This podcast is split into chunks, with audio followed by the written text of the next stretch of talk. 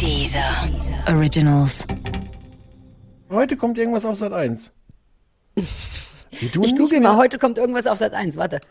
wie, du, wie du nicht mehr in the loop bist, dass du überhaupt noch einen Fernsehpodcast machen darfst mit irgendjemandem, geschweige denn mir. Auf Sat 1. Guten Abend, verehrte Zuschauer. Die, die eine Million. I'm pregnant. Möchtest du diese Hose haben? Winter is coming. Das kleine Fernsehballett. Mit Sarah Kuttner und Stefan Niggemeier. Tolle Stimmung hier, das freut mich.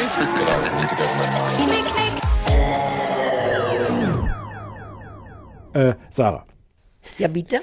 wir, wir, also, was war denn jetzt? Wie, was war denn jetzt? Es ist 13:16 Punkt 13 Uhr. Scheiße.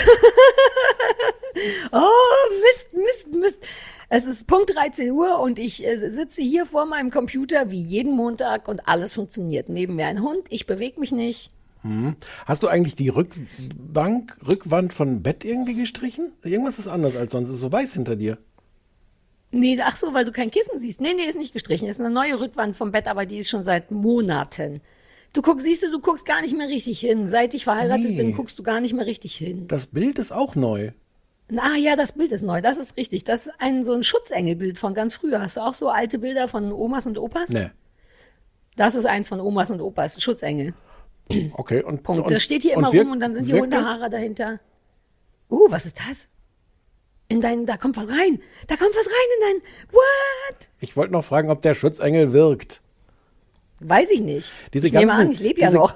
diese ganzen visuellen äh, Bemerkungen sind so halb äh, gut für Menschen, die einen Podcast machen und oder hören.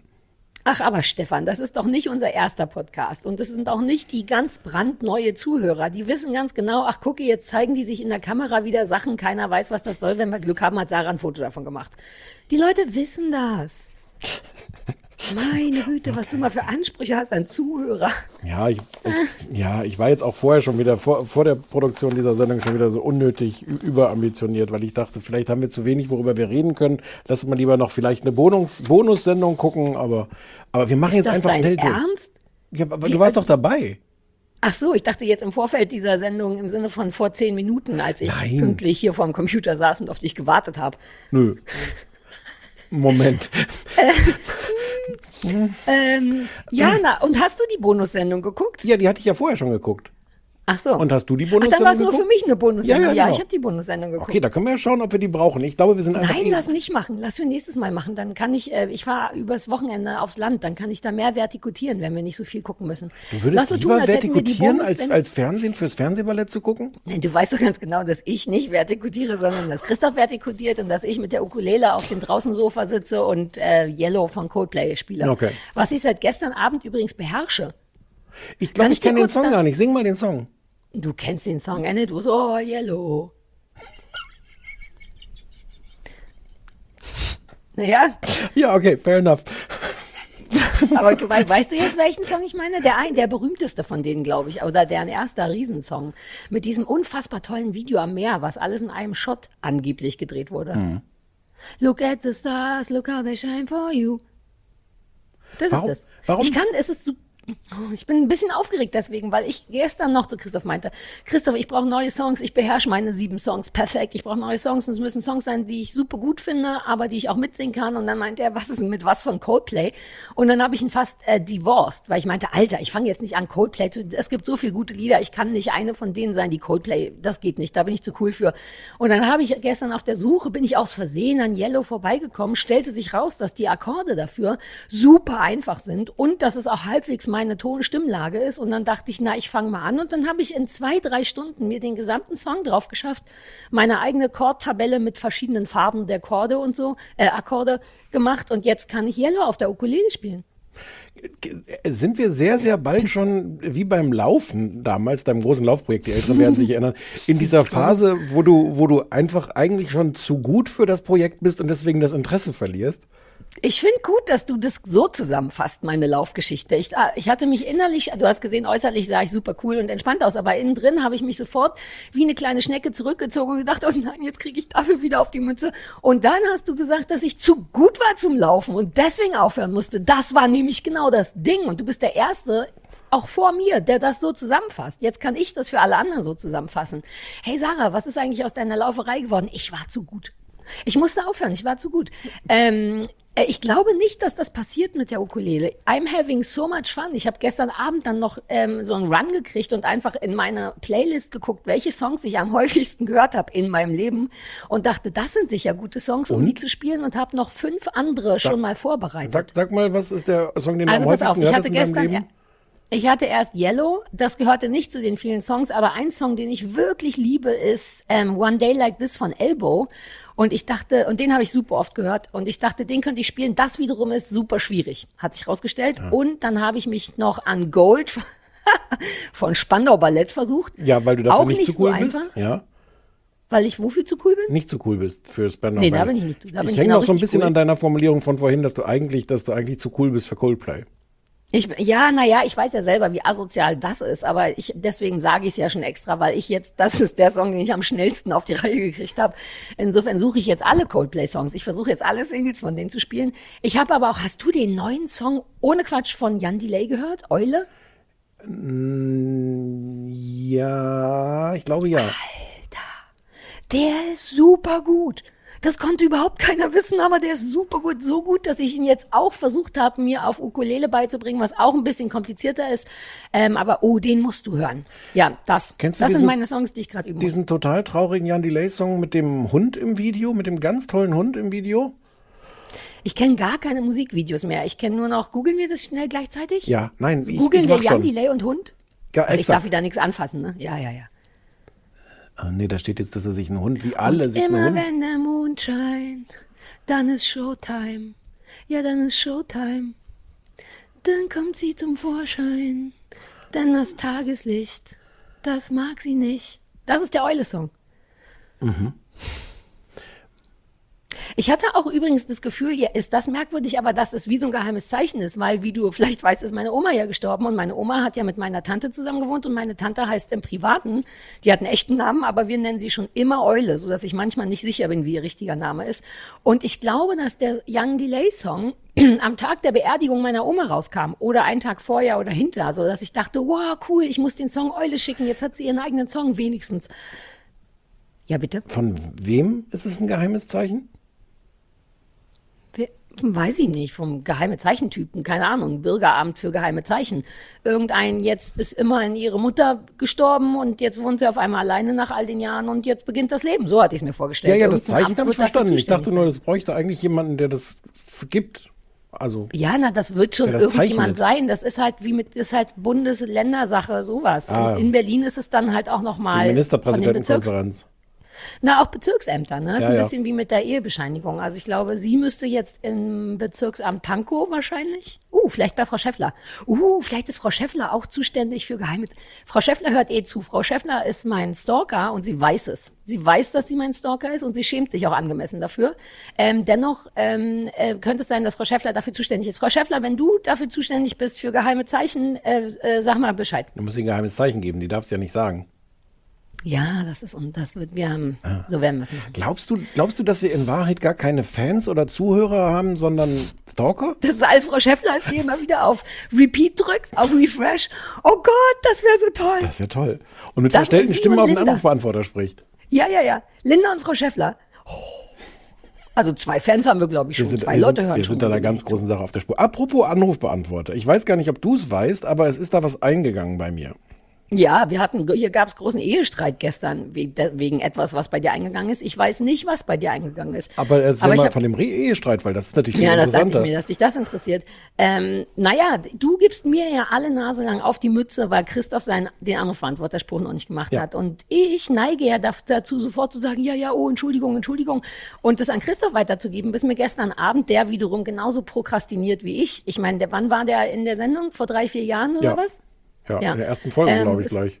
Ja, und ähm, dann habe ich gesagt, bitte kannst du das jetzt mal machen. Ich ertrage es nicht, wenn Stefan immer mit mir schimpft. Auch vor den anderen schimpft er immer mit mir. Und darüber entspann sich eine kleine Streiterei.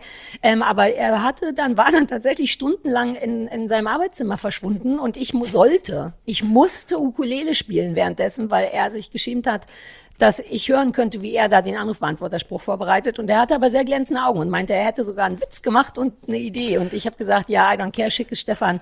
Ähm, Also vielleicht müssen wir darüber reden. Ich musste es auch, ich spiele es dir jetzt vor. Erstmal einzeln, ohne, die, ohne den Anruf, den Rest des Gott, das ist so schlimm, dass wir, dass wir das richtig analysieren müssen. Oh Gott. Ähm, und ich hab's, ich hab's an ein paar Stellen gekürzt, du ahnst an welchen. Ich, ich spiel's vielleicht einfach mal ein.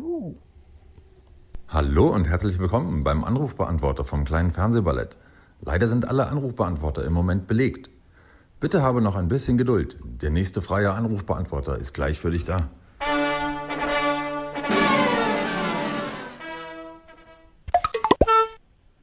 Leider sind immer noch alle Anrufbeantworter belegt. Aber ich habe gute Nachrichten. Du bist Platz 1 in der Warteschlange. Bitte noch ein ganz bisschen Geduld.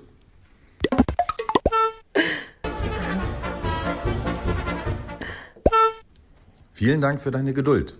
Ein freier Anrufbeantworter vom Podcast Das kleine Fernsehballett mit Sarah Kuttner und Stefan Niggemeier steht nun für dich bereit. Bitte hinterlasse uns deine Nachricht nach dem Piepton. Es war, es war noch Wie, Es war wie deutlich- viele Plätze waren denn noch davor? äh, Sätze. Nein, Plätze. Ich dachte, er hätte verschiedene. Du bist noch, noch 18 Leute vor dir. Nein, nein, nein, ich habe nur, ich habe nur größere Strecken Musik rausgeschnitten. Ah, so verstehe. Ja. der ist aber trotzdem recht lang. Andererseits ist vielleicht ganz gut. Das sortiert dann die Leute wieder aus, die super lange reden wollen. Ja. Ähm, Du warst ein bisschen nicht zufrieden. Ich musste lachen. Ich war selber kurz lachen ein bisschen, dachte ich auch, Schapüchen. äh, lachen musste ich auch. Ich, ich, aber ich, ich bin mir angesichts, weil wir müssen das dann ja auch jedes Mal hören. Weil du erinnerst dich, wir hören den ja ab hier den, in der Sendung, den Anrufbeantworter. Und wir sind ja aus Ja, rechtlichen Gründen dazu verpflichtet, die Ansage auch in voller Länge mit hier abzuspielen. Hm. Was dann, glaube ich, auch, auch Musikrechte Probleme, also Urheberrecht und sowas. Wer weiß, was das für eine. Der wird ja vermutlich ein Orchester organisiert haben, die das dann eingespielt haben, diese Pausenmusik bei ihm. Hast du die Ukulele im Hintergrund gehört? ja, ich die habe hat nur den A-Moll anderes gemacht. gespielt, Ich habe nur A-Moll gemacht. Ja, ja, okay. Nee, nee, ich warte nur A-Moll. Also Ähm. Sehr, sehr, also vielen Dank für die, für die offensichtlich durch äh, große Schuldgefühle ausgelöste über kreative Überkompensation, möchte ich sagen. Ja, Aber- kann man, glaube ich, genauso nennen. Aber vielleicht bleiben wir. Ich fand eigentlich die, die Version, die wir jetzt haben, mindestens genauso schön. Mir hat die auch gefallen. Ich fand, vielleicht müssen da jetzt das, was ich, also ich möchte da nicht. mehr involviert sein, ehrlich gesagt, in diese Diskussion. Ja, das, Bitte, das, das verstehe ich.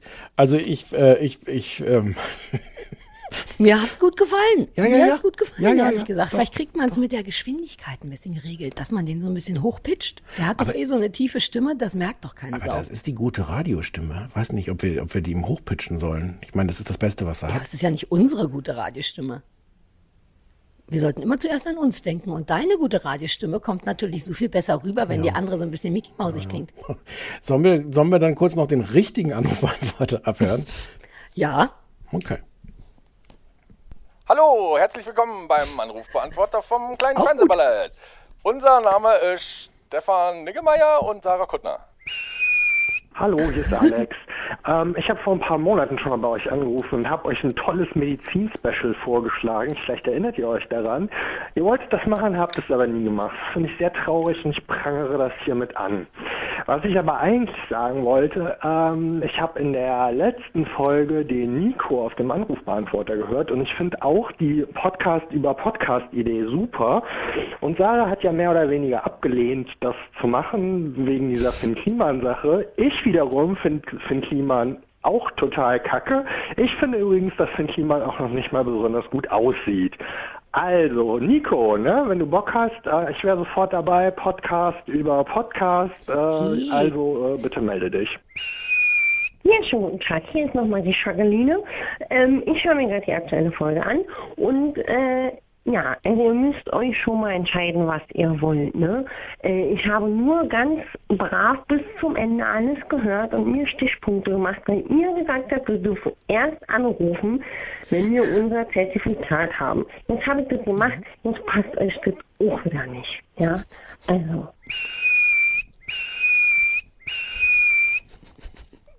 ich bin, am, ich bin sehr großer Fan von dem Pfiff. Ich habe da nichts dran gemacht. Ja, du hast ihn hintereinander gemacht. Ich habe hintereinander gemacht, das stimmt. Ja. Gefällt mir gut, gefällt mir alles gut. Ähm, Ja. Ich erinnere mich schon gar nicht mehr daran, dass wir eine Medizinfolge versprochen haben. Ich bin wie so ein unzuverlässiges Elternteil, was immer sagt, ja, ja, ja, morgen gehen wir in den Zoo und dann weiß ich es nicht mehr. Ja, nur, nur mit so Kindern, die sich an das alles erinnern, die wir auch so erzogen haben irgendwie, dass die sich an alles erinnern und uns das dann vorhalten. Wir haben ja noch, also in dieser Staffel gibt es ja noch drei Folgen. Wir sind jetzt in Folge. Eben.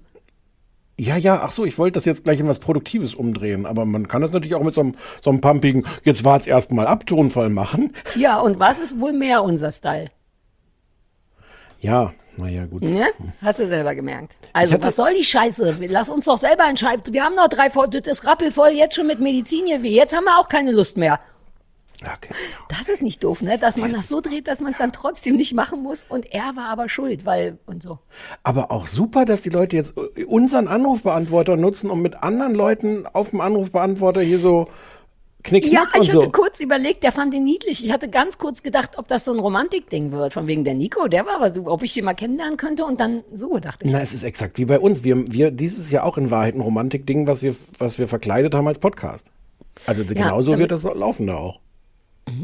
Wobei ich kurz so ein bisschen dachte, warte mal, warte mal, warte mal. Das war ja schließlich, wenn ich mal eine gute Idee hatte, dann diese, der Podcast-Podcast. Das erzähle ich dir ja schon seit Jahren und nie sagt jemand, ah, super Idee und jetzt wollen sich Nico und Klausi oder wer das eben war, Alex, da, äh, ver verbinden. Das finde ich falsch, ehrlich gesagt. Ja, ja.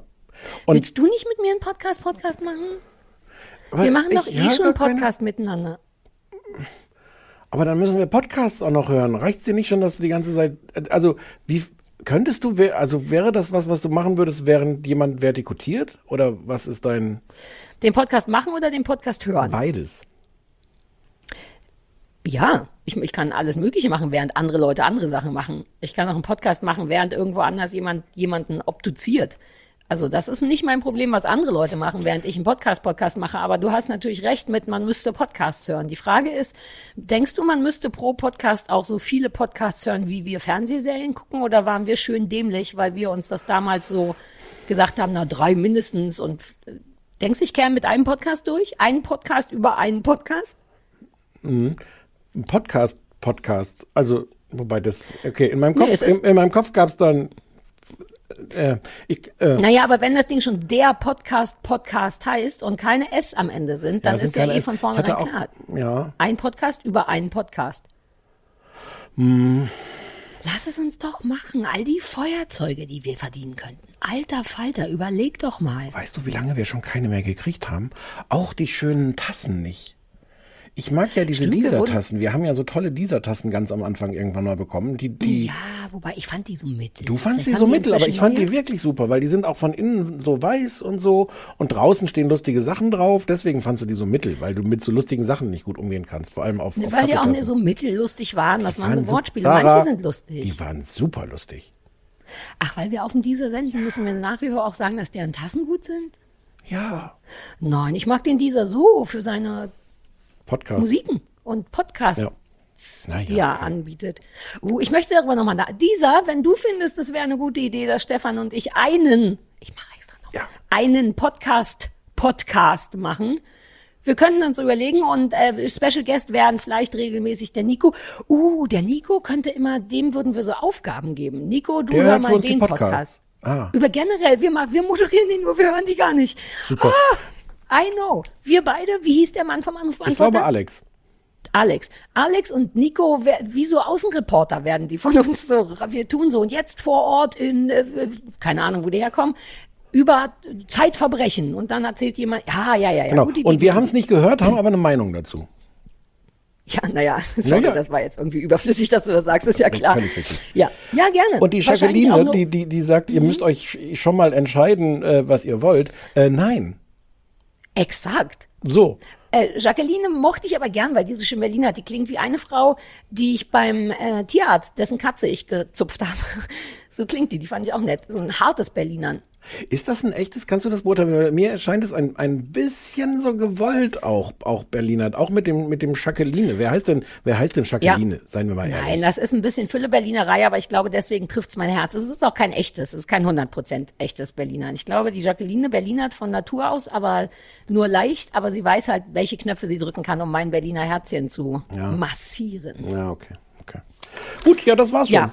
Die anderen Sachen Ähm, waren noch mehr auf dem AB, aber die waren nicht so relevant. Haben sich teilweise schon erledigt. Es waren noch mal Leute, die sagten, wir sollten. Und dann ist dir der Anrufbeantworterspruch von meinem Mann zu lang, wenn wir nur so zwei, fünf Sekunden haben. Wir hätten da noch diverse Anrufbeantworterplätze, die belegt sind, reinmachen können. ja, das ist richtig. Lass die das waren mal aber den nicht Christoph drin. hören. Lass die das mal den Christoph hören. Die waren du kennst nicht- den, du weißt, wie der ist, wenn der wütend Ich hab wird. keinen Text. Der backt sofort einen Kuchen, der nicht schmeckt oder irgendwas. Und das Oh, ist ja wirklich hey. richtig. Nein, nur wenn er wütend ist. Ah, ja. Das ist, das, gut, das ist das höchste Maß der Gefühle, das er als wütend rauskriegt. Das ist ein wirklich beschissener Kuchen. Du traust dich das nur alles zu sagen, weil du weißt, dass er das nie abhören wird und du auch nicht. Ja, das ist so, exakt, ich wollte gerade sagen, und ich auch nicht. Mhm. Das ist ja alles nie passiert, wenn es nach mir ginge. genau, du hast es auch gleich schon vergessen. Ich werde dich am Ende der Folge nochmal abfragen. Hinsichtlich was? Exakt. Was? Mann. Och, ich hatte neulich schon wieder so ein tolles Wort für, dein, für deinen Newsletter, den du abbestellt hast. Wobei du hast ihn nicht abbestellt. Du hast ihn so hart ignoriert, dass mein Newsletter sich von alleine abbestellt hat. Ähm, das war richtig cool. Ich habe sofort an dich Ja, gedacht. ich erzähl. Oh. weiß es nicht. Ich weiß es ja nicht mehr. Dafür ist der fucking Newsletter Ja. da. Verstehst du das nicht? Ich weiß noch, dass ich im Bett lag und sofort an dich gedacht habe. Ich habe ein Wort gesagt und habe sofort gedacht, das muss ich Stefan sagen. Aber du hast ja den Newsletter abbestellen lassen. Komm, wir reden mal was. So, ich glaube, wir Fernsehen. sollten über Fernsehen Du reden. wolltest Ist noch was über, über Papiermüll reden vorhin, hast du noch gesagt. Ach ja, naja, ich wollte, eigentlich wollte ich es dir privat erzählen, aber da der Sebastian ja so gerne unsere Hausmüllgeschichten hört, dachte ich, ich heb's mir doch, doch nochmal auf fürs, für ein äh, Fernsehballett. Heute ist ja Montag und heute ist der Papiermüll bei uns, wird heute abgeholt. Das bedeutet, die Papiermülltonnen sind sehr, sehr leer, was mir entgegenkommt, denn ich habe eine Menge Papier hier und im Haus ist, wie glaube ich in allen Häusern, ist das bei dir auch so, gibt es so eine kleine Papierproblematik, weil so viele Leute bestellen. Total. Ja, und ähm, da, also es ist wirklich asozial, ehrlich gesagt, weil ich Leute sehe, die wirklich so noch nicht mal so, die tun noch nicht mal so, als wäre der Karton zerknötert, im Sinne von einmal rauftreten, sondern die stellen einfach volle Kartons vor den vollen Papiermüll Ja. mit ihrem Namen drauf. Ja. Der Stasi-Mitarbeiter in mir denkt wirklich, really, wir wissen alle, man darf es nicht machen, dann lass doch da nicht deinen Namen dran stehen, Wie- dann stelle ich dir die alle vor die Haustür. Wie- so jemand wäre ich. Ich wollte gerade fragen, wie versucht bist du, mit dem Paket mit dem Namen drauf bei den Leuten zu klingeln? Alter, wie es Jan Köppen wohl geht. Weißt du noch, das war ja für Jan Köppen eine Riesennummer. Jan Köppen fand es früher schon vollkommen zu Recht total scheiße. Der war, wir haben beim Piloten fürs Fernsehballett, der ja nie ausgestrahlt wurde, haben wir mit Jan Köppen über Papiermüll gesprochen. Seitdem muss ich immer an Jan Köppen denken, wenn mein Papiermüll voll ist, weil der, der hat das gehasst. Der hat sich damals schon so aufgeregt. Soll ich mal gucken, ob ich das wiederfinde und nachträglich jetzt. hier reinschneide? Ich kann mich auch nicht erinnern. Ich naja, mal. ich glaube, wir hatten nicht. Uh, wobei, guck mal, ich glaube, dass wir vielleicht gar nicht vor laufendem Mikrofon darüber sprachen. Ach so, ja, Aber der dann. muss auf jeden Fall, Ja. dessen Leben muss die Hölle sein gerade. Aber, aber hier auch, und äh, also hier im Büro ist das alles voll, so Riesenberge auch außen rum gestapelt um die, Ja. um die Papiertonne. Und ähm, letzten Mittwoch, glaube ich, kamen die und haben das hier abgeholt, haben aber brav nur die Papiertonne mitgenommen. Und nicht das alles, Die was da dürfen, glaube ich, auch nicht. Es Die ist dürfen auch- das nicht mitnehmen und es das ist auf nicht deren Job auch. Es ist auf eine Art auch völlig in Ordnung, nur das Ergebnis ist immer noch halt, dass das alles da voll ist und ich hier in, in, der, in der Wohnung sitze und mich nicht traue, irgendwas rauszutragen in die volle Papiertonne. ich habe dazu schon einen Brief geschrieben, wie An ein richtiger äh, Deutscher ans Haus vor Monaten, aber schon Ernst? so einen Brief. Ja, ich habe reingeschrieben folgende, folgende Problematik: ähm, Die Mülltonne wird nicht leerer, wenn man Sachen davor stellt. Die nehmen das einfach nicht mit. Und habe auch noch geschrieben, was nämlich ein Fakt ist. Manche Menschen, wie zum Beispiel mein freundlicher Ehemann, sind tatsächlich so Typen, die nehmen dann die Pakete, die davor stehen, stellen die rein und steigt in die Tonne. Mein Mann ist einer von denen, die in die Tonne steigen und dann da dreimal hüpfen, damit es flacher wird und dann den ganzen Schissel da reinmachen. Was aber zur Folge hat, dass die Leute im Haus denken, na ja, egal wo man es hinstellt, das geht ja weg.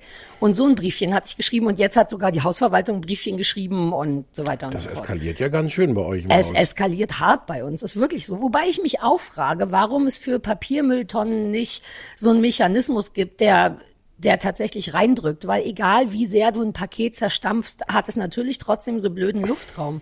Ja, aber so du einen musst es doch professionellen nicht, Christoph. Du kannst es doch auseinanderreißen, dass das nicht mehr dreidimensional ist. Du musst es gar nicht ja, aber wer zerstampfen. macht das? Das macht sogar ich nicht. Ich bin jemand, der sehr, wirklich? Ja. Geil. Aber vielleicht hätten wir kurz sagen sollen, dass ich aufgezeigt habe an der Stelle, sonst könnte es Ja, aber man hat es ja an meiner sein. überraschten äh, Stimme vielleicht gehört. Ja. Wobei ich, ich latsche sehr platt und umwickel das dann mit, äh, Achtung, extra dafür gekauftem Papierklebeband, um das so flach wie möglich. Ja, naja, es ist eine Plus-Minus-Rechnung, aber ähm, und dann ist es tatsächlich super flach. Also da bin ich ganz stolz drauf. Der Sebastian wird so lieben. Ich habe richtig Bock, noch ganz lange über den Papiermüll zu sprechen, weil es auch einen Grund dafür gibt und weil der Sebastian auch mal zwischendurch bestraft werden muss. Ich habe so Angst, dass der das gar nicht mehr hört. Ich bin ganz sicher, dass er es nicht mehr hört, aber ich hoffe, dass er Freunde hat, die das hören und ihm dann erzählen und sagen, haha, die haben heute wieder über Müll geredet, super lang, extra für dich. Und du hast es verpasst. auch- Ja, und es wäre cool, wenn deswegen unsere Quoten, von denen niemand weiß, wie sie sind, hast du eine Ahnung, wie viele Leute uns hören? Nein, viele. Ich auch nicht. Aber es könnte, in meiner Welt könnte es alles sein zwischen 20, nicht unrealistisch, Hm. Nein. und 100.000. Na ja. Sehr unrealistisch. Nein, zwei Millionen. Wobei, ich weiß es nicht. Was ich gut fände, wäre, wenn wir mal so eine Art Volkszählung machen würden. Jeder, der den hört, schickt eine Mail an dich. Nein! Stefan. Nein! Stefan Kle- hier. Tut das nicht. Äh, hier at kleines Fernsehballett. Du kannst so ein extra Fach einrichten, wo man nicht reinguckt, wo man nur zählt. Jeder, der den Podcast aktiv hört, schreibt bitte mal eine E-Mail an hier at kleinesfernsehballett.de. Es gibt keine Antwort. Wir werden es vermutlich nicht lesen. Es ist eine Volkszählung, Leute. Eine Erfolgszählung sogar.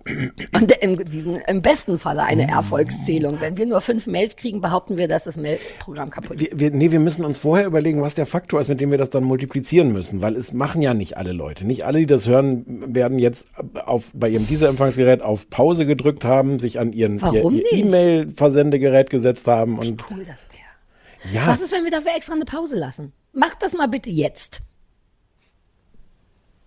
Ich meine, was dauert das? Eine Minute oder was? hast du die E-Mail-Adresse gesagt? Hier, at kleines Fernsehballett. Ihr müsstet im Grunde noch nicht mal einen Fingerzeig machen. Es reicht die E-Mail, nur im Betreff vielleicht ich. ja, Betreff ist auch egal. Ja. Und äh, der Inzidenzwert ist dann was mal 500? Was ist nur Ja. real, real, realistische Zahl? 500, wir nehmen das mal 500 dann am Ende. 10. Angenommen, es schicken 20, 20. Lass mal mal 1000 machen, nur um sicher zu gehen. Okay. Oder 10. Lass mal entscheiden, mal was wir das machen, wenn wir sehen, wie viele Leute geschickt haben. Und wir geben dann auch eine Pressemitteilung raus. Ja, ja, klar. Okay. Naja, ich, schrei- ich schreibe was auf Twitter. Im besten Fall ist DPA ja noch am Start. Ach ja, stimmt. Wobei ich, die haben, glaube ich, komplettes Interesse an mir verloren. Ja, aber du bist auch, du lief, also, Sarah. Ich deliver nicht mehr richtig. So, Ne? ich, ja. Mhm. Lange nicht mehr geschrieben, dass mir kalt ist. Oder dass es ungünstig riecht im Hausflur. Ja. Mal gucken, vielleicht die Sache mit dem Papiermüll.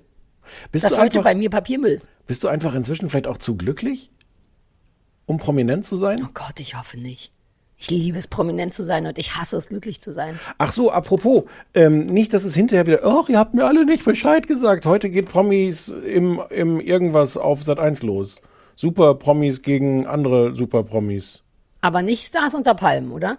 Ich glaube doch. Nein, ich glaube, das ist erst am 14. Achso, ist heute in deiner Welt der Aus Aufzeichnungstag, der nee, nee, nee, heute, heute kommt irgendwas auf Sat 1. Wie du, Ich google mal, heute kommt irgendwas auf Sat 1, warte. wie, du, wie du nicht mehr in the loop bist, dass du überhaupt noch einen Fernsehpodcast machen darfst mit irgendjemandem, geschweige denn mir. Auf Sat 1. Wenn man das googelt, ist das erste ähnliche Fragen, was kommt heute im TV Sat 1?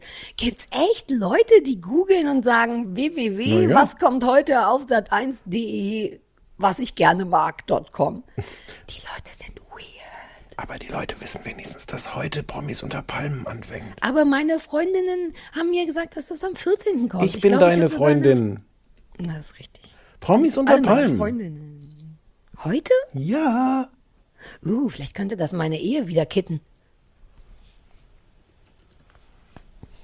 Ich guck das, aber ich darf ja nicht mit dir drüber sprechen. Ja, schauen wir mal. Ähm, Nee, ich darf ja nicht. Für meine Trash-Ecke vielleicht.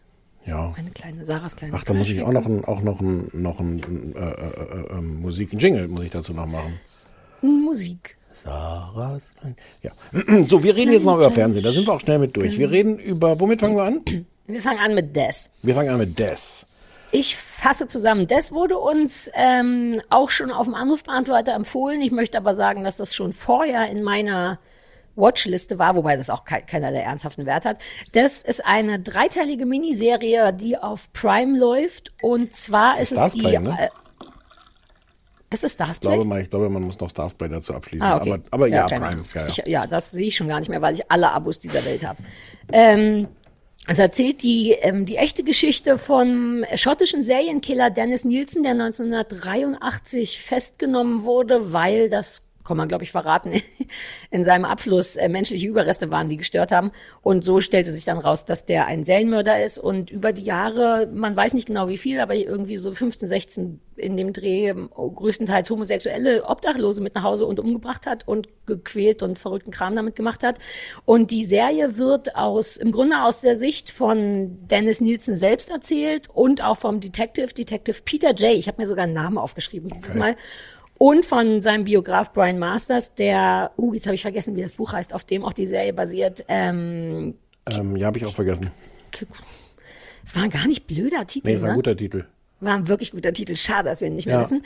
Ähm, drei Teile auf Prime und ja, im Grunde erzählt es die, die, das, also Dennis Nielsen ist, das will man vielleicht noch dazu sagen, nicht nur Serienkiller, sondern krass narzisstisch anmutend. Dem gefielen damals, er ist glaube ich 2018, jetzt ist er gestorben, gefiel die Aufmerksamkeit, die er da für diese ganzen Morde und vor allem für die, ähm, für die Geständnisse der Morde ähm, bekommen hat, wahnsinnig gut. Und die Aufmerksamkeit über seinen ähm, Biografen und der fing dann irgendwann an, damit relativ mit der Polizei zu spielen und so nach Bedürfnissen Details über die Opfer preiszugeben und nicht. Um darum geht's. Drei Folgen, knappe Stunde, Dreiviertelstunde, Stunde, Dreiviertelstunde, britisch, ähm, ja.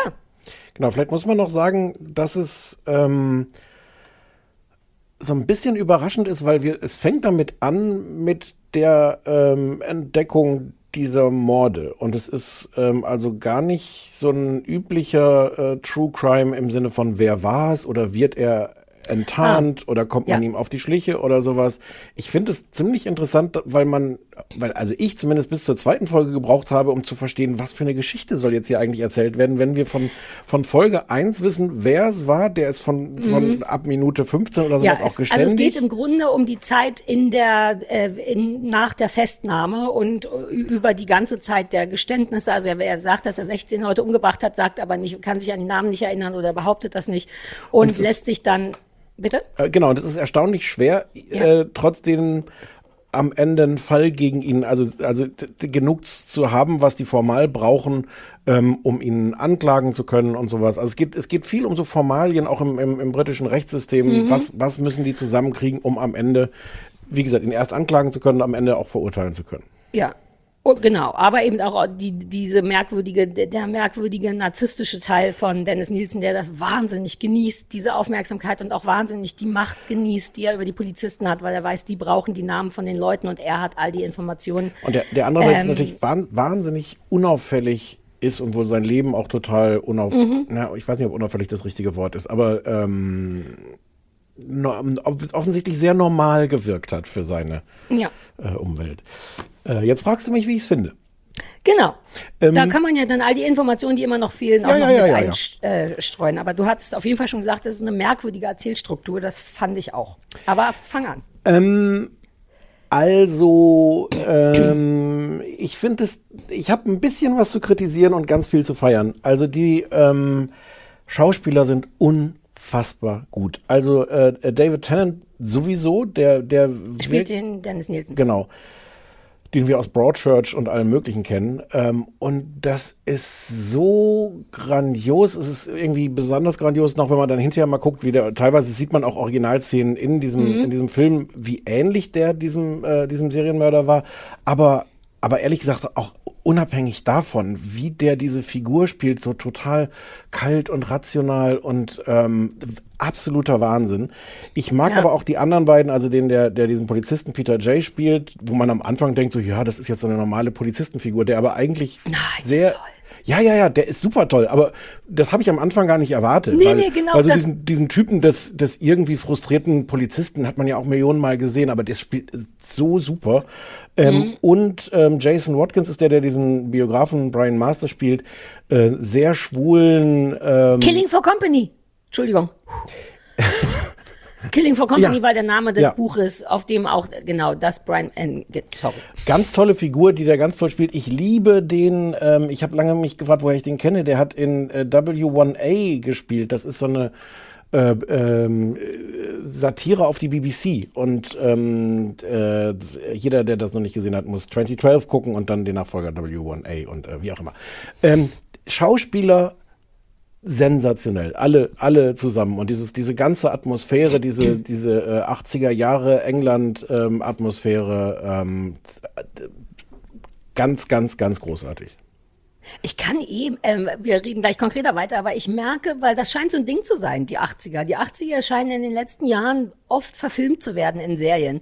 Ähm, und ich kann das so gut leiden. Ich weiß gar nicht warum. Es ist gar nicht meine Zeit, aber ich mag diesen Look, diesen grau-braunen Grundlook der 80er Jahre von was auch immer, kann ich so gut leiden. Und das ist so angenehm da gemacht, gemischt mit diesen Originalbildern. So gut sogar, dass ich manchmal immer kurz gucken muss, ist das jetzt Originalbild oder, oder ist das gefilmt oder so. Mhm. Wollte ich nur kurz sagen, loving the look.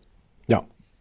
Ja. Ach so, na, und den Rest liebe ich eh auch. Ich, ähm, ich mochte das, ähm, dass das genau so ist. Es fängt an und man denkt kurz, hä, was, was, woll, was soll das denn? Was wird das jetzt? Gibt es irgendwas am Ende zu was Spannendes oder irgendwie so? Und ähm, und man merkt dann aber irgendwie so in der Folge zwei spätestens, nee, nee, es geht im Grunde nur genau darum, der, um dieses Spielchen mit, mit Macht und Narzissmus und die, die britische Crime-Geschichte und auch ein bisschen die Geschichte von dem Biografen, der selber irgendwie schwul ist und, und, und äh, am Anfang, glaube ich, so ein bisschen eher sowas, sowas Fanboyiges hat, finde ich. Ich weiß nicht, ob das so sein soll oder nicht. Und das ändert sich dann. Man denkt dann, glaube ich, kurz, ach, na ja, klar, jetzt weiß man ja, wo das hinführt, wenn man die Geschichte nicht kennt. Aber auch das ändert sich am Ende wieder so ein bisschen. Das mochte ich gerne, weil man, man neigt dazu zu denken, oh Gott, jetzt findet der eine den anderen super cool, sein Serienmörderfreund.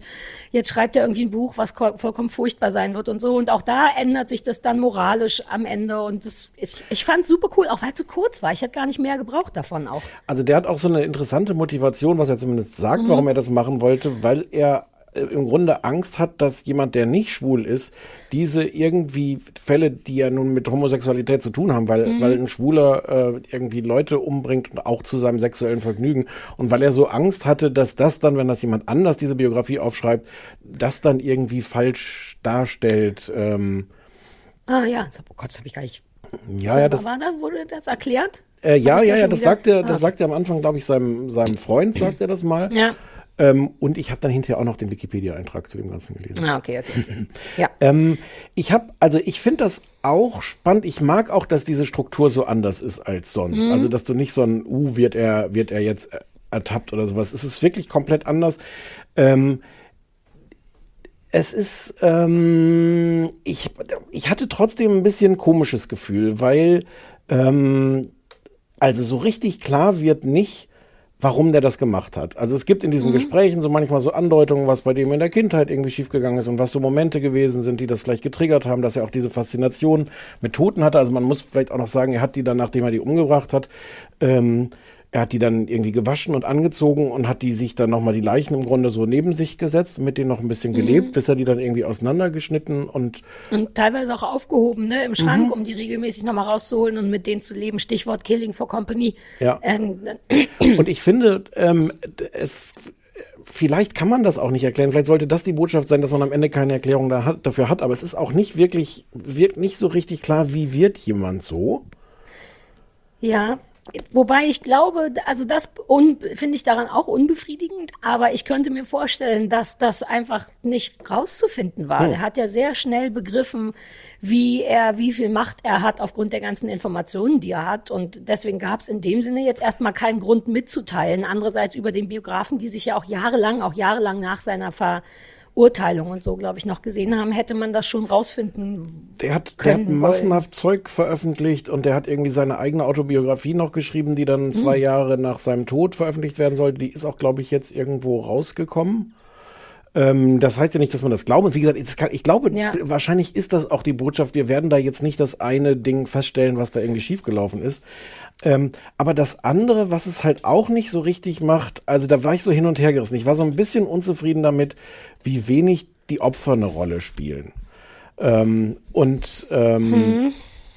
und Andererseits hatte ich am Ende in der allerletzten Sekunde wirklich Tränen in den Augen, Mhm. ähm, wo es um seine Opfer geht. Ähm, ah, ich, äh, ich, ich habe so ein, also da bleibt ganz viel, das ist einfach als, äh, als, äh, als Film ist das, ist das wirklich fantastisch. Und ich habe aber so ein bisschen auch damit, es fängt ja damit an, die allererste Szene ist, ist irgendwie aus einer Dokumentation oder sowas, wo du siehst, wie die äh, in den 80ern unter, unter Maggie Thatcher da wirklich einfach die, die Zahl der Obdachlosen total steigt. Und, und das ja, ist so halt eine auch so ein, Sozialstudie über London ist das Genau. am Anfang, ne? wie beschissen das in der Zeit war. Mhm. Und das ist halt auch Teil der Geschichte, dass ein Teil dieser Opfer einfach auch nie wirklich vermisst wurde. Die, die waren dann weg und dann waren die halt weg. Und das ist, das wird auch erzählt, dieser Teil der Geschichte. ähm, aber so richtig, ähm, ich weiß es nicht, so richtig gewürdigt wird es nicht. Ich finde es auch interessant, dass sich äh, die Familie von einem der Opfer beschwert hat über diesen, diesen Film und gesagt hat, dass sie ihm, äh, diesen, diesen Dennis Nielsen, im Grunde ein Denkmal setzen und da jetzt nochmal Mhm. wieder Geld machen mit diesem Elend. Ich finde nicht, dass ihm das ein Denkmal setzt, aber ich verstehe so ein bisschen, aber auch die Beschwerde zu sagen, das dreht sich alles nur um diesen Typen und nicht um die Menschen, die er umgebracht hat. Ja, aber das ist halt, ich finde, das ist dann eine Entscheidung, die jemand trifft, der eine Geschichte erzählt. Man muss ja, Ja. als jemand, der eine Geschichte erzählt, nicht alle Leute.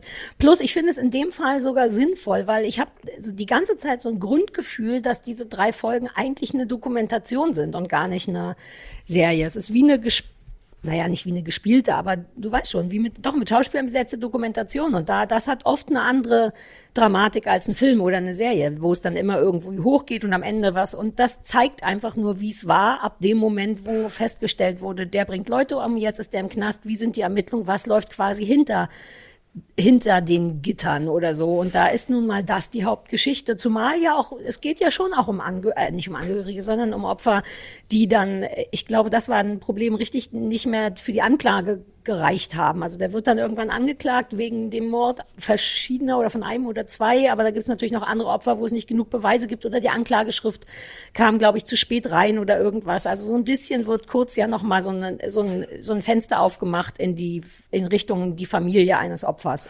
Aber es so. gibt, es gibt diesen lustigen Widerspruch. Ähm, es gibt in der Serie diesen Moment, wo der äh, Biograf mit, äh, mit Dennis Nielsen redet und über den Titel des Buches redet. Äh, und Dennis Nielsen will, dass das, dass das Buch doch eigentlich seinen Namen tragen ja, müsste als Nielsen soll es heißen, genau. Und er sagt nein. Der Biograf sagt nein, das Buch wird Ja. nicht deinen Namen tragen. Und wie heißt dieser Film, den sie jetzt gemacht haben? Des. Also es ist so ein bisschen Ah, ja, ja, ja. verlogen. Also genau Uh, diese. good thinking. Naja.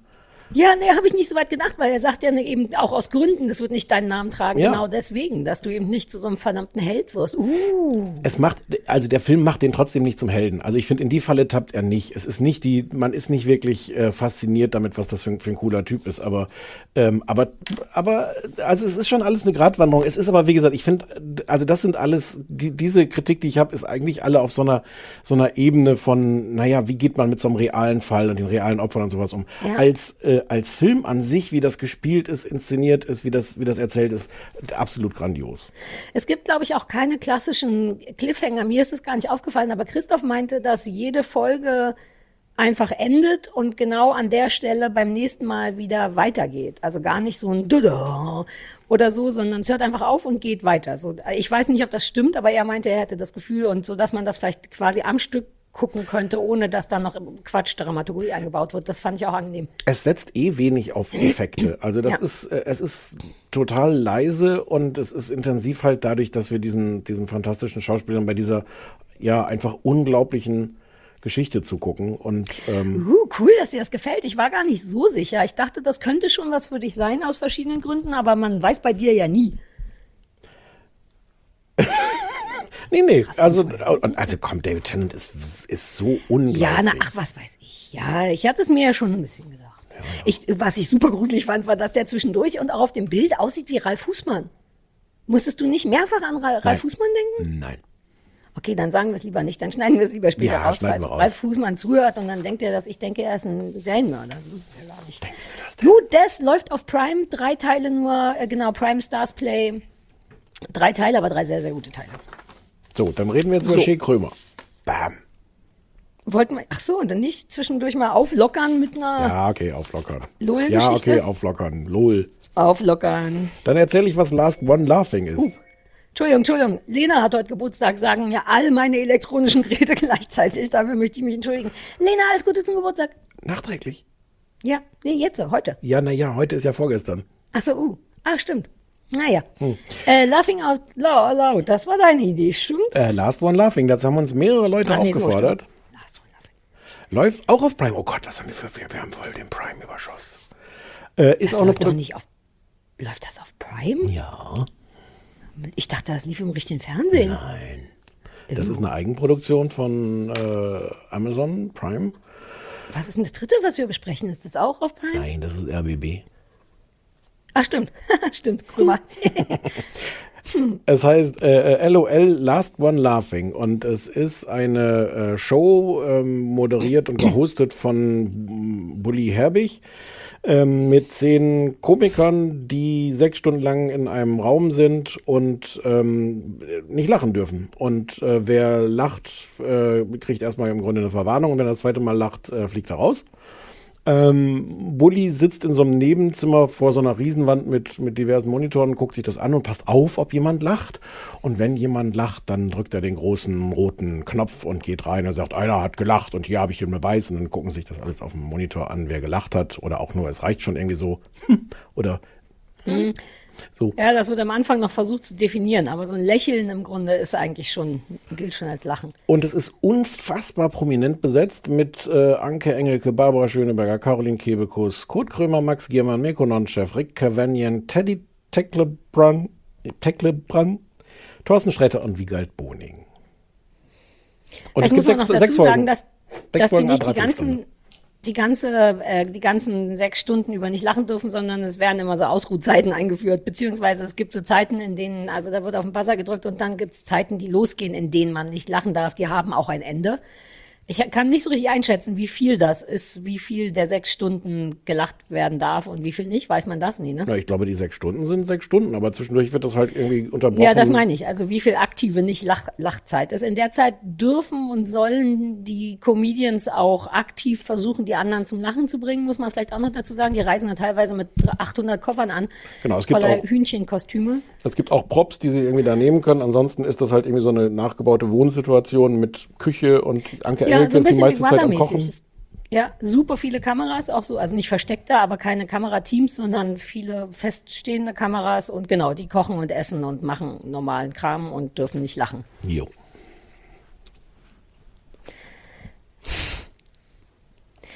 Ich bin dran zu sagen, wie ich es fand. Mhm. Stimmt's? Ich fand es unfucking fassbar lustig. Bitte Ohne sag, dass das Scheiß. nicht stimmt. Ohne Scheiß. Ach. Ich hatte das nicht vor. Ich hab, ich pass auf, folgende Geschichte. Ich sag zu Christoph, wir müssen noch das gucken. Das muss ganz furchtbar sein. Stefan hat, dachte ich, ich weiß nicht, ob das stimmt, einen ganz schlimmen äh, Artikel darüber geschrieben. Nee, dachte stimmt ich. Ja, das wusste ich nicht. Es klang so, dein Tweet dazu klang so, als wäre das ganz furchtbar. Und ich habe mich entschuldigt und ich habe gesagt, Christoph, ich kann das auch alleine gucken. Easy peasy, komm, wir gucken mal rein. Du kannst ja währenddessen löten oder so. Und dann fing, fing das an und ich sah alle Leute und dachte, oh Gott, ich möchte das nicht. Das soll weggehen, das soll weggehen. Und ähm, naja, es ist leider wahnsinnig lustig und zwar nicht, also aus offensichtlichen, also auch die Probleme der Leute vor Ort. Es ist ja gar nicht, dass jeder von denen so wahnsinnig lustig ist, sondern alleine zu wissen, dass man nicht lachen darf, macht wahnsinnigen Stress allen Beteiligten. Und dann gibt es eben tatsächlich die Momente, wo irgendjemand sich irgendein Hühnchenkostüm aufsetzt. Ganz furchtbar, auch nicht witzig. Jeder Mirko Nonchef ist auch dabei und der macht so seine üblichen Mirko Nonchef Sachen und alles, worüber ich im Leben nicht lachen würde. Keine Sorge. Aber all diesen Leuten zuzugucken, wie sie versuchen, ganz doll nicht zu lachen und auch bloß nicht zu lächeln, ist wiederum so lustig. Und ich glaube, auch für die anderen Comedians war das das Hauptproblem. Nicht die Lustigkeit von Mirko Nonchef, sondern zu sehen, wie vor allem, wie heißt denn Max, ist das Max Giermann? Ist der jemand? Der ist jemand. Das der ist- ist, da auch mit drin, ne? Ja. Ich kenne die namentlich alle nicht. Der, wie der versucht nicht zu lachen, ist einfach unfassbar schön, weil man wirklich sieht, wie die körperlich versuchen, das irgendwie, irgendwie auszugleichen, dieses Bedürfnis. Du siehst also dauernd Anke Engelke und Max Giermann, wie die tief atmen und versuchen wegzugucken und die Gesichter verziehen, so wie wenn man sich für so ein Foto locker machen muss. Ne? Da sagen die Leute auch immer, mach dich mal locker und dann musst du dein Gesicht einmal so verziehen. Und du siehst die ganze Zeit körperlich leidende Prominente und ich habe sehr, sehr oft nur deswegen gelacht. Wir haben alle Folgen geguckt, die es gibt und waren traurig, dass, ähm, dass noch nicht alle online sind. Ich werde mir eine andere Podcast-Partnerin suchen müssen. Es ist ja du schön, wenn man sich auch mal. ernsthaft nicht darüber gelacht Doch. haben, wie alle versuchen, nicht Exakt. zu lachen. Ich saß, ich saß da wirklich davor wie versteinert. Also ähm, ich finde das in einer, Wei- also ähm, ich finde ganz viel daran nicht nicht gelungen. Ähm, aber ich fand auch genau das, was du jetzt beschreibst, einfach wirklich nicht lustig. Also denen Aber es war, es zuzugucken. war so echt. Na, die haben doch noch nicht mal so getan, als wenn diese körperlichen Schmerzen von all den Leuten. Ich dachte, wie kommt Barbara Schöneberger überhaupt da rein, ohne zu lachen? Die lacht doch durchgehend. Die Ich großen das- Augen, die roten Gesichter. Ich wirklich, ich fand es wirklich nicht lustig. Und ich habe, also mein, mein Tweet war eher noch so ein bisschen differenziert, weil ich geschrieben habe, so es ist, äh, ja, es gibt unlustigere Sachen, aber ich habe noch nie was gesehen, wo das Verhältnis von beteiligtem Talent, von Komikern, die wirklich lustig sind, zu Lustigkeit des Ergebnisses so schlecht ist. Und ich habe dann aber jetzt auch noch, ich habe äh, die dritte Folge jetzt auch irgendwie gestern noch geguckt. Ähm, ich sitz wirklich davor wie versteinert und denke, was kann man, an welcher Stelle soll ich jetzt hier lachen? Weil ich das Also, Gefühl habe, es ist auch so eine, so eine totale Zeitschleife, weil die ganze Zeit, die Reaktionen sind auch immer wieder gleich, wie die sich dann wegdrehen und wie sie, wie sie versuchen, sich irgendwas ins Gesicht zu halten oder so. Ich, ich finde es Ich liebe das, wie lange Barbara Schöneberger hinter der offensichtlich leeren Kaffeetasse 800 Schlucke nimmt und man dahinter sieht, wie die Tränen in den Augen hat, weil sie wirklich versucht, sich hinter dieser Tasse zu verstecken. Also man muss dazu sagen, alles, warum es lustig sein soll, ist natürlich überhaupt nicht lustig. Ich finde das komödiantische Talent auch nur so mittel, wobei ich ehrlich gesagt sogar als Mirko Nonchef den ersten Mirko Nonchef gemacht hat. Der nimmt eine Banane in die Hand und macht so einen klassischen Piu, irgendein Mirko Nonchef äh, Schussgeräusch. Und selbst da musste ich lachen. Ich weiß gar nicht warum, aber die Leute sind nicht lustig. Aber die, die Reaktion darauf, dieses, Unf dieses Leiden, fand ich hysterisch. Es ist so faszinierend, weil, weil du siehst auch auf den, in, den, in den Besprechungen irgendwie und bei, bei Amazon, es gibt genau diese beiden Fraktionen von unfassbar, ich hätte nicht gedacht, dass ich das mögen würde, aber es ist das Lustigste seit ever. Und die anderen, die wirklich, und wie inzwischen auch ich, ich finde es inzwischen noch schlechter, als, als ich es getwittert hatte, weil, weil ich da wirklich sitze und denke, was, an welcher Stelle? Es gibt, was ich am lustigsten gefunden habe, das wird jetzt gegen, in deinen Augen gegen mich sprechen. Caroline Kebekus macht verschiedene, auf Zuruf, verschiedene Arten von Furzen nach. Fürzen? Fürze ist die Mehrzahl von Furz, ne? Es ist sehr, das, das fand ich sehr, sehr, sehr Guck, Da lustig. musste ich auch nicht lachen. Da sind wir sehr unterschiedlich. Das war so, wo ich dachte, ja, ich mochte, dass sie danach wenigstens gesagt hat, dass sie dachte, sie hat nur, sie hat nur pipi kaka humor mitgebracht, weil sie dachte, das würde am besten funktionieren. Ja. Da war ich dankbar für, dass sie das noch gesagt hatte. Aber die ganzen Performances waren mir alle egal. Aber also abgesehen von dem, und ich kann dieses Ganze, wie die sich krümmen, wie sie, ich konnte auch irgendwann äh, Wiegald Boning nicht mehr sehen, der immer die gleiche Reaktion, der macht irgendwann was Lustiges und es wird so dazwischen geschnitten wie Wiegald Boning, der irgendwann auch so ein total absurde Ja, so ein Turban. Turban und sowas und sich dann so wegdreht. Ich fand das alles wirklich, Ja, das, das, hat ist mich traurig gemacht. Ja, da, den Teil überhaupt nicht. Also ich, es ist, mir ging es wirklich nur da. Ich fand es einfach toll zu sehen, wie Leute versuchen, bloß nicht zu reagieren und, da, und darunter körperlich leiden. Zumal die das ja auch noch, also das muss auch wahnsinnig schwer sein für die. Das sind ja alles trotzdem Aber warum? Warum die, ist das Na schwer? warte, weil die, na so wegen Corona, äh, weil die keiner lacht. Die müssen jetzt natürlich, ähm, das ist ja das Einzige, wovon die leben, ist, dass die da stehen, ein lustiges Geräusch mit einer Banane machen und Leute sich dumm und dämlich lachen. Die müssen ja innerlich zerbrechen bei der ausbleibenden Reaktion, weil du weißt ja trotzdem nicht, ob die Leute nicht lachen, weil sie nicht dürfen oder weil es nicht lustig ist. Und ich mag auch ehrlich gesagt, wie die sich danach versuchen, so ernst wie möglich irgendeine Form von Respekt zu zollen, indem die alle so klatschen und sagen, sehr, sehr gut, sehr, sehr gut. Und keiner darf lachen und die wissen genau, wie der andere leidet, weil, also ich, Aber wäre Ich es, äh, wäre es, du, also du schaffst es ja seit, äh, seit 112 Folgen zum Beispiel über meine Witze nicht zu lachen. Das kriegst du ja zum Mhm. Beispiel auch hin. Wärst du nicht, ich habe ich hab an irgendwann gedacht, ich, Ich weiß ja nicht, was da für eine, für eine Psychodynamik passiert in so einem Raum. Aber ich habe gedacht, wenn die einfach mal sich entspannen würden und aufhören, die ganze Zeit so, "Mm, ich gucke ganz angestrengt, dass ich ja, das lache." würde besser funktionieren. Ja, und ich glaube, es wäre sehr, sehr leicht, behaupte ich jetzt mal, Ja, nicht zu lachen. wenn Du, du hast doch schon mal in deinem Leben so einen Lachflash gehabt, wo man Ja, ja. weiß, niemand weiß mehr, warum hier gelacht wird, aber es geht nicht. Es hört nicht auf. Es ist nicht zu stoppen. Das ist dann, glaube ich, eher so ein körperliches Ding. Wenn du nicht an den rosa Elefanten denken darfst, dann denkst du dran und dann geht's nicht. Aber, aber I don't get it. Anke Engelke, die, die ja auch stundenlang äh, Sachen improvisiert, wo sie in eine Rolle schlüpft und in dieser Rolle Ja. bleibt. Ähm, und dass die sich, ich, ich glaube ihr das auf eine Art auch nicht, dass die sich so anstrengen und verbiegen muss, um über wirklich nicht sehr lustige Performances zu, zu Ja, lachen. ich glaube, es geht nicht um die Performances. Ich glaube, es geht denen die ganze Zeit darum, wir dürfen nicht, wir dürfen nicht. Und ich glaube, die haben Spaß da. Die finden sich auch alle gegenseitig geil. Du darfst ja auch nicht vergessen, dass Promis die krassesten Promi-Jäger selber sind. Die sind ja die, die sind ja am meisten starstruck von allen Leuten. Also sprich, die holen sich alle gegenseitig einen darauf runter, dass sie, also ich meine, alleine als die nacheinander reinkommen, ne, dann wird ja immer groß den Kopf geschüttelt und nach dem Motto, oh Gott, das halte ich nicht aus, wenn der auch da ist. Wie soll ich denn dann nicht lachen? Und dieses sich gegenseitig so abfeiern. Ich glaube, die fühlen sich da wohl und das macht, dass die lachen wollen und das macht, dass die rausfliegen. Nicht, weil die lustig sind.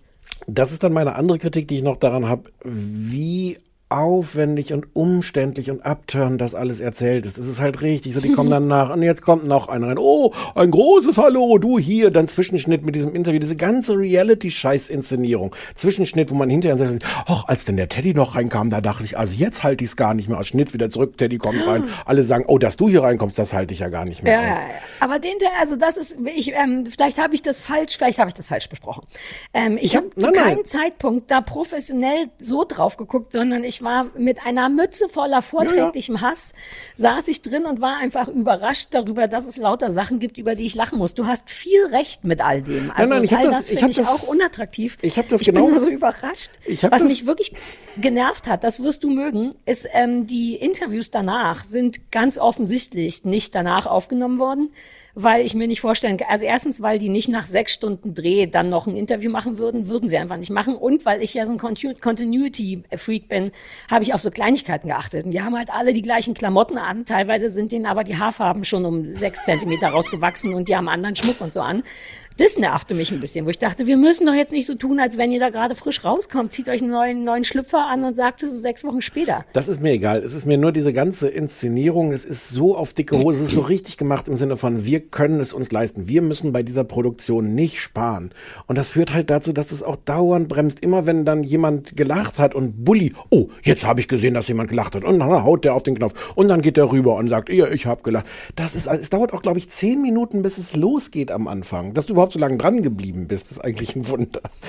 Na, weil ich, naja, weil ich wissen wollte, wie es ist, wenn es losgeht. Und dann fand ich es irgendwie gut. Ich kann, also ich kann auch nicht richtig was zu meiner Verteidigung sagen, außer dass Nee, ich es einfach Dann, äh, also, da- toll fand, Leuten beim nicht lachen dürfen zuzugucken und wie sehr die körperlich drunter leiden. Ich glaube denen einen großen Teil des Leids tatsächlich. Ja, ja, ja. Ich hätte nur irgendwann aufgehört, so höflich zu sein, weil das besprechen die ja auch zwischendurch. Die sagen, ja, du kannst jetzt ja halt auch nicht nicht hingucken. Das ist ein Künstler, Kollege oder was, weil die darüber wird ja geredet. Ja, ja. So, was ist der Deal? Du könntest einfach, also man darf, glaube ich, nicht weggehen. Wenn es so Performances gibt, werden die mit so einer Glocke angekündigt und dann muss man, glaube ich, auch sitzen bleiben und zugucken. Aber ich denke auch, ja, dann würde ich halt auf meine Füße gucken und dann irgendeinen anderen Quatsch denken. Aber, der- aber Dürfen der, die, glaube ich, nicht. Aber der Kern ist wirklich, also du findest es lustig, ich finde es nicht lustig. Um den großen, großen Humorexperten Stefan Raab zu zitieren, lustig ist lustig. Oder witzig ist witzig, hat er, glaube ich, genannt. Also es ist einfach, wenn was witzig ist, findest du es witzig. Dann musst du es und kannst du, das ist, glaube ich, genau das, was dich da jetzt gekriegt ist- Du lachst dann einfach. Und dann kannst du hinterher versuchen, dir das zu erklären und auch zu sagen, was du dann, was dir egal war, aber du findest es lustig. Und Punkt. Ja. Ja. Ich Ja, finde es es wahnsinnig. sehen. Ich saß, werde noch wirk- weiter gucken. ich saß wirklich versteinert davor und dachte, Uff. Und es gibt ja, das kennst du vermutlich nicht, Joko und Klaas haben ja bei Zirkus Halligalli ganz lange so eine Reihe gemacht, Aushalten, nicht lachen. Wo die sich gegenüber sitzen und immer abwechselnd der eine den anderen sitzen an so einem Tisch, dazwischen ist ein Vorhang, der Mhm. geht dann auf und dann muss einer den anderen zum Lachen bringen, der andere darf nicht Ja. lachen. Das ist, das ist winzig im Vergleich vom, vom ganzen Aufwand, der da betrieben wird. Ähm, es ist ähm, es ist so viel lustiger, kann, kann man sich auf YouTube alles angucken. Ich finde es so viel lustiger. Auch äh, paradoxerweise, weil es fast immer damit endet, dass äh, Joko und oder Klaas innerhalb von zehn Sekunden sofort sich nicht mehr an sich halten können und total loslachen. Und ich finde es viel lustiger, Leuten beim dann doch los, losbrusten zuzugucken, als beim es Ja. zu schaffen, nicht loszubrusten. Naja, Ich glaube, ich finde beides gut. ich bin sehr enttäuscht von dir. Ja, ich war selber ein bisschen enttäuscht von mir. Ähm, Ich habe mich sogar ein bisschen geschämt, aber dann habe ich wirklich, also laut, ich lache so selten auch laut. Es wurde wirklich viel gekichert. Christoph hat sich auch überhaupt nicht eingerichtet. Also wir hatten eine großartige Zeit. Danke dafür. Ja, Kommen wir zu einem weiteren witzigen Thema. Depression. Ja, cool. Che Krömer, Ja. das habe ich, hab ich uns aufgeschwatzt, weil, weil diverse Leute. Ach nee, und auf dem AB hatten wir das auch, dass wir das gucken sollten. Ähm, Che Krömer. Ja, ja, ja, das macht auch macht Sinn. Soll ich, soll ich mal kurz zusammenfassen? Weil Ja, ich ja, habe ja. schon mehr Folgen Che Krömer geguckt als du vermutlich. Mhm, ich habe noch nie eine Folge Geschehkrömer geguckt, außer die. Das ist jetzt, glaube ich, schon die vierte Staffel. Kurt Krömer sitzt in so einem, man weiß gar nicht so richtig, was es sein soll. Irgend so, ein, so, ein, äh, so eine Mischung aus 60er Jahre Muff, Büro ähm, und, naja, Gefängnis, Verhörraum. Ähm, Mhm. Ein und bisschen wie bei Death sieht's da aus. ja, dann wären sie eher 80er. Also kann auch sein. Ähm, und äh, hat immer einen prominenten Gast und mit dem führt er dann äh, in diesem etwas merkwürdigen Setting, auch sehr ein bisschen merkwürdig gefilmt, so ein, so ein Einzelgespräch, eine halbe Stunde. Und das war jetzt, äh, deswegen wurde uns das äh, ans Herz gelegt mit Thorsten Sträter. Und nach zehn Minuten des üblichen Gequatsches und Gekabbels und, äh, und des krömerhaften Krömerseins sagt Kurt Krömer irgendwann so, ähm, ich wollte aber noch über was ganz anderes reden, nämlich Depressionen. Und dann reden sie 20 Minuten über ihre Depressionen, weil Kurt Krömer offensichtlich, ich glaube, das hat er da dann zum ersten Mal erzählt, jedenfalls war das auch so dieser ganze Schwung, dass er sagt, er will sich das jetzt mal trauen, das zu, sich zu outen, ähm, der wohl schwere Depressionen hatte und letzten Herbst ähm, acht Wochen in der Klinik war. Und Thorsten Sträter ist dieser Komiker, ähm, der offensichtlich da schon häufiger drüber geredet hat und der auch irgendwie die Deutsche Depressionsliga was ist er da? Sprecher, Präsident, Chef, irgendwie sowas. Ja, ja, ja. Also Ähm, der ist wohl schon länger so, so jemand, der, der in der Öffentlichkeit da Awareness schafft. Wie sagt man das denn auf Deutsch? Äh, Mhm. also darüber offen spricht. Und ja, so war das. Ja, dessen Depressionen sind, glaube ich, auch schon ein paar Jahre her, meinte er, glaube Mhm. ich, 20, 25 Jahre. Also der Hoch, die Hochzeit davon so richtig vorbei ist, sowas ja nie. Ähm, Genau, und dadurch Ja. war das eine besondere Folge und Leute meinten, wir sollten noch mal gucken. Und in- in meiner Timelines auf Twitter haben das auch viele sehr gefeiert. hm. Ich finde es so schwierig, das irgendwie zu finden, weil, also pass auf, ich habe ein grundsätzliches Problem mit Kurt Krömer. Mich macht der wahnsinnig. Ich verstehe, er- also um mal soft reinzukommen, ohne Depression, erstmal verstehe ich schon, warum Leute den lustig finden, kann, finde den trotzdem anstrengend, weil der immer so meandert äh, zwischen dieser Rolle Kurt Krömer und dann kommt ab und zu, glaube ich, der echte Kurt Krömer, heißt der überhaupt so? Wahrscheinlich nicht ähm, raus und das nervt mich schon wahnsinnig. Ich weiß, dass ich schon vor 20 Jahren wir den mal in die Sendung einladen wollten, damals in irgendeine MTV-Sendung und ich, ich glaube, wir haben sogar, aber das wollte ich dann nie wieder, weil der eben diesen Kurt Krömer nicht verlässt. Und was willst du denn dich mit jemandem unterhalten, der nicht existiert? Weißt du, was ich meine? Also deswegen gucke ich auch keine Krömer-Sendungen, weil ich denke, das muss wahnsinnig anstrengend sein, von einer Kunstfigur interviewt zu werden, weil und was möchte man denn dann bitte preisgeben, wenn dein Gegenüber dir nicht zurückgibt? Ähm, deswegen kann ich mit der Figur Kurt Krömer nicht viel anfangen. Und das, das finde ich auch nach wie vor leider enorm störend an dieser wirklich wertvollen Sendung. Dass, äh, weißt du, Thorsten Sträter, ich meine, die beiden wissen, glaube ich, dass sie darüber reden wollen. Im, im Zuge dieses Gespräches gibt's immer mal wieder an Anspielungen darauf, Ich dass die sich nie- dazu verabredet haben, darüber zu sprechen. Ich habe das genau im Gegenteil gesehen. Ich bin mir nicht sicher, aber ich hatte eher das Gefühl, dass Thorsten Sträter wirklich äh, überrascht ist, weil der auch nach zehn Minuten äh, sich so anfrotzeln Mhm. eigentlich eher so eine schlechte Stimmung hat. Also, es ist so in ihn hineingelesen. Auf mich wirkt er, als ob der Nee, eigentlich hat nicht mehr so richtig Bock hat. Und dann geht aber sein, sein Ah. Gesicht auf seine Stimme, Stimmung wird besser, als Krömer sagt, so Depression. Ich glaube, die hatten vor, darüber zu sprechen. Und ich glaube, dass, also ich habe keine Ahnung, aber die ersten zehn Minuten sind halt auch wahnsinnig kacke und anstrengend. Aus genau dem Grund, den ich eben gesagt habe. Sträter hat augenscheinlich, ich find, weiß nicht, wie ich den finde, aber da sieht man, der ist jetzt da und der ist bereit, interviewt oder besprochen oder irgendwie so zu werden. Und Krömer ist die ganze Zeit so krömerig, dass Thorsten Sträter im Grunde so ein bisschen sinnlos darum sitzt. Man sieht ihm an, ich bin da, ich bin offen, was immer wir reden wollen, ich könnte. Und Krömer muss aber erst alle Witze machen, die da gemacht werden und während Sträter spricht, aufstehen und Getränke holen und sagen, ich bin noch da, das schneiden wir später rein.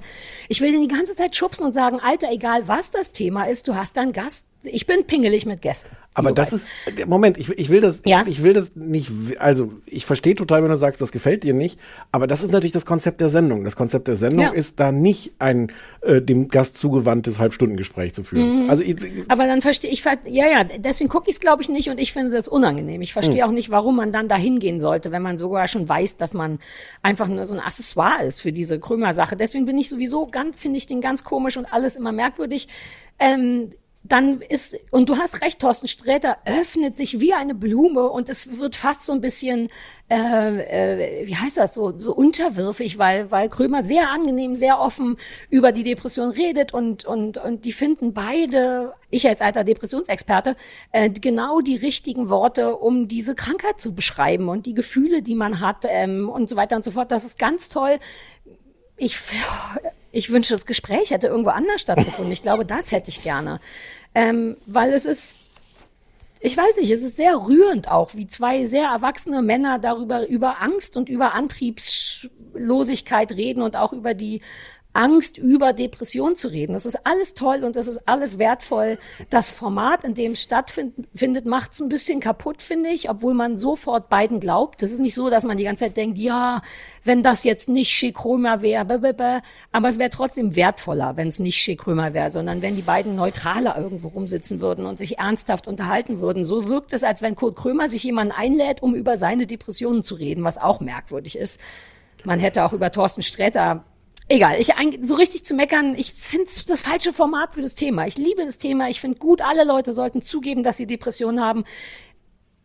Vielleicht sollte ich auch zugeben, ich habe in meinem Leben das auch, das, weißt du, dass das mein Problem war gestern, dass ich seit 2007 eine Angststörung mit mir rumschleppe, die gemischt ist mit einer Depression und die schlimmsten Teile davon sind vorbei und ich habe ein Buch drüber geschrieben und ich habe mein ganzes Leben lang ähm, den Leuten immer gesagt, dass das nicht autobiografisch ist, das Buch, und habe mich dann gestern beim Gucken dieser Sendung geschämt dafür und dachte, warum habe ich eigentlich nie gesagt, ja, Mann, seit ich, keine Ahnung, Anfang 20 bin, läuft's bei mir im Kopf nur so mittelrichtig. Ich nehme bis heute Tabletten und so weiter und so fort.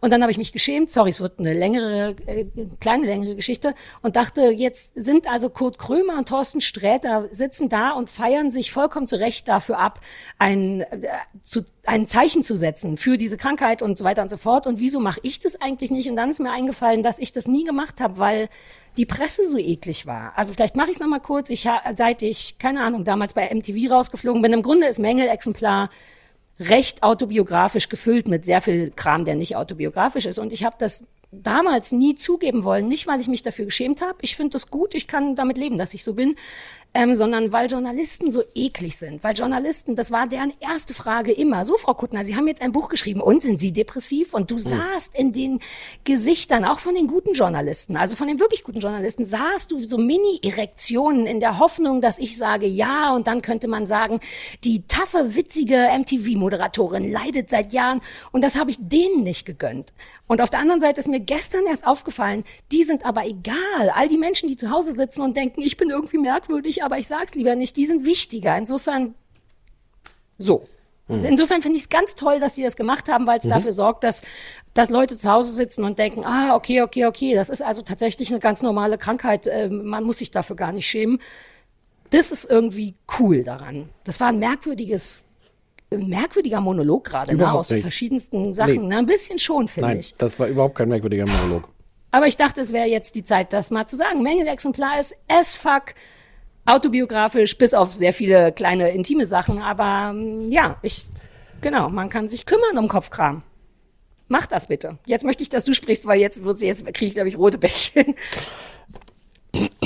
Das, das habe ich nicht kommen sehen, dass du das jetzt so sagst. Ich Äh, dachte, what the fuck, ich ja. kann doch nicht den beiden zugucken, wie die das erzählen und die feine Dame tut so, als wäre mir nichts passiert. Na also ja, insofern. ja, trotzdem. Ich finde das toll. Also, d- danke. ohne dass das jetzt die gleiche komische Dynamik kriegt wie, Nein, nein, nein, nein. wie in, Ja, der, in, also- der, in der Sendung. Ähm, ich verstehe das auch total. Ähm, also ja, mit der Rolle der Presse und dem da sofort dann eine Geschichte sehen und so. Und ich Mhm. verstehe es aber auch, weil es natürlich eine Frage des ähm, du willst nicht, dass deine, also du erzählst, du hast ja auch immer erzählt, dass deine Bücher ganz viel sind, was du erlebt hast, was du weißt, Mhm. was dir bekannt ist, ähm, Mhm. aber dass sie nicht autobiografisch sind. Und, äh, und ich finde, dass es auch jetzt unabhängig vom Thema Depression total richtig ist, als jemand, der dann trotzdem Romane schreibt und keine, keine Sachbücher über sein Mhm. Leben, zu sagen, Leute, lest das bitte als das, was es ist und nicht als meine persönliche Geschichte, wo ich jetzt euch erzählen soll, okay, dieser Teil war echt, da habe ich Mhm. mir ein bisschen was von meiner Freundin so und so geschnappt, also so.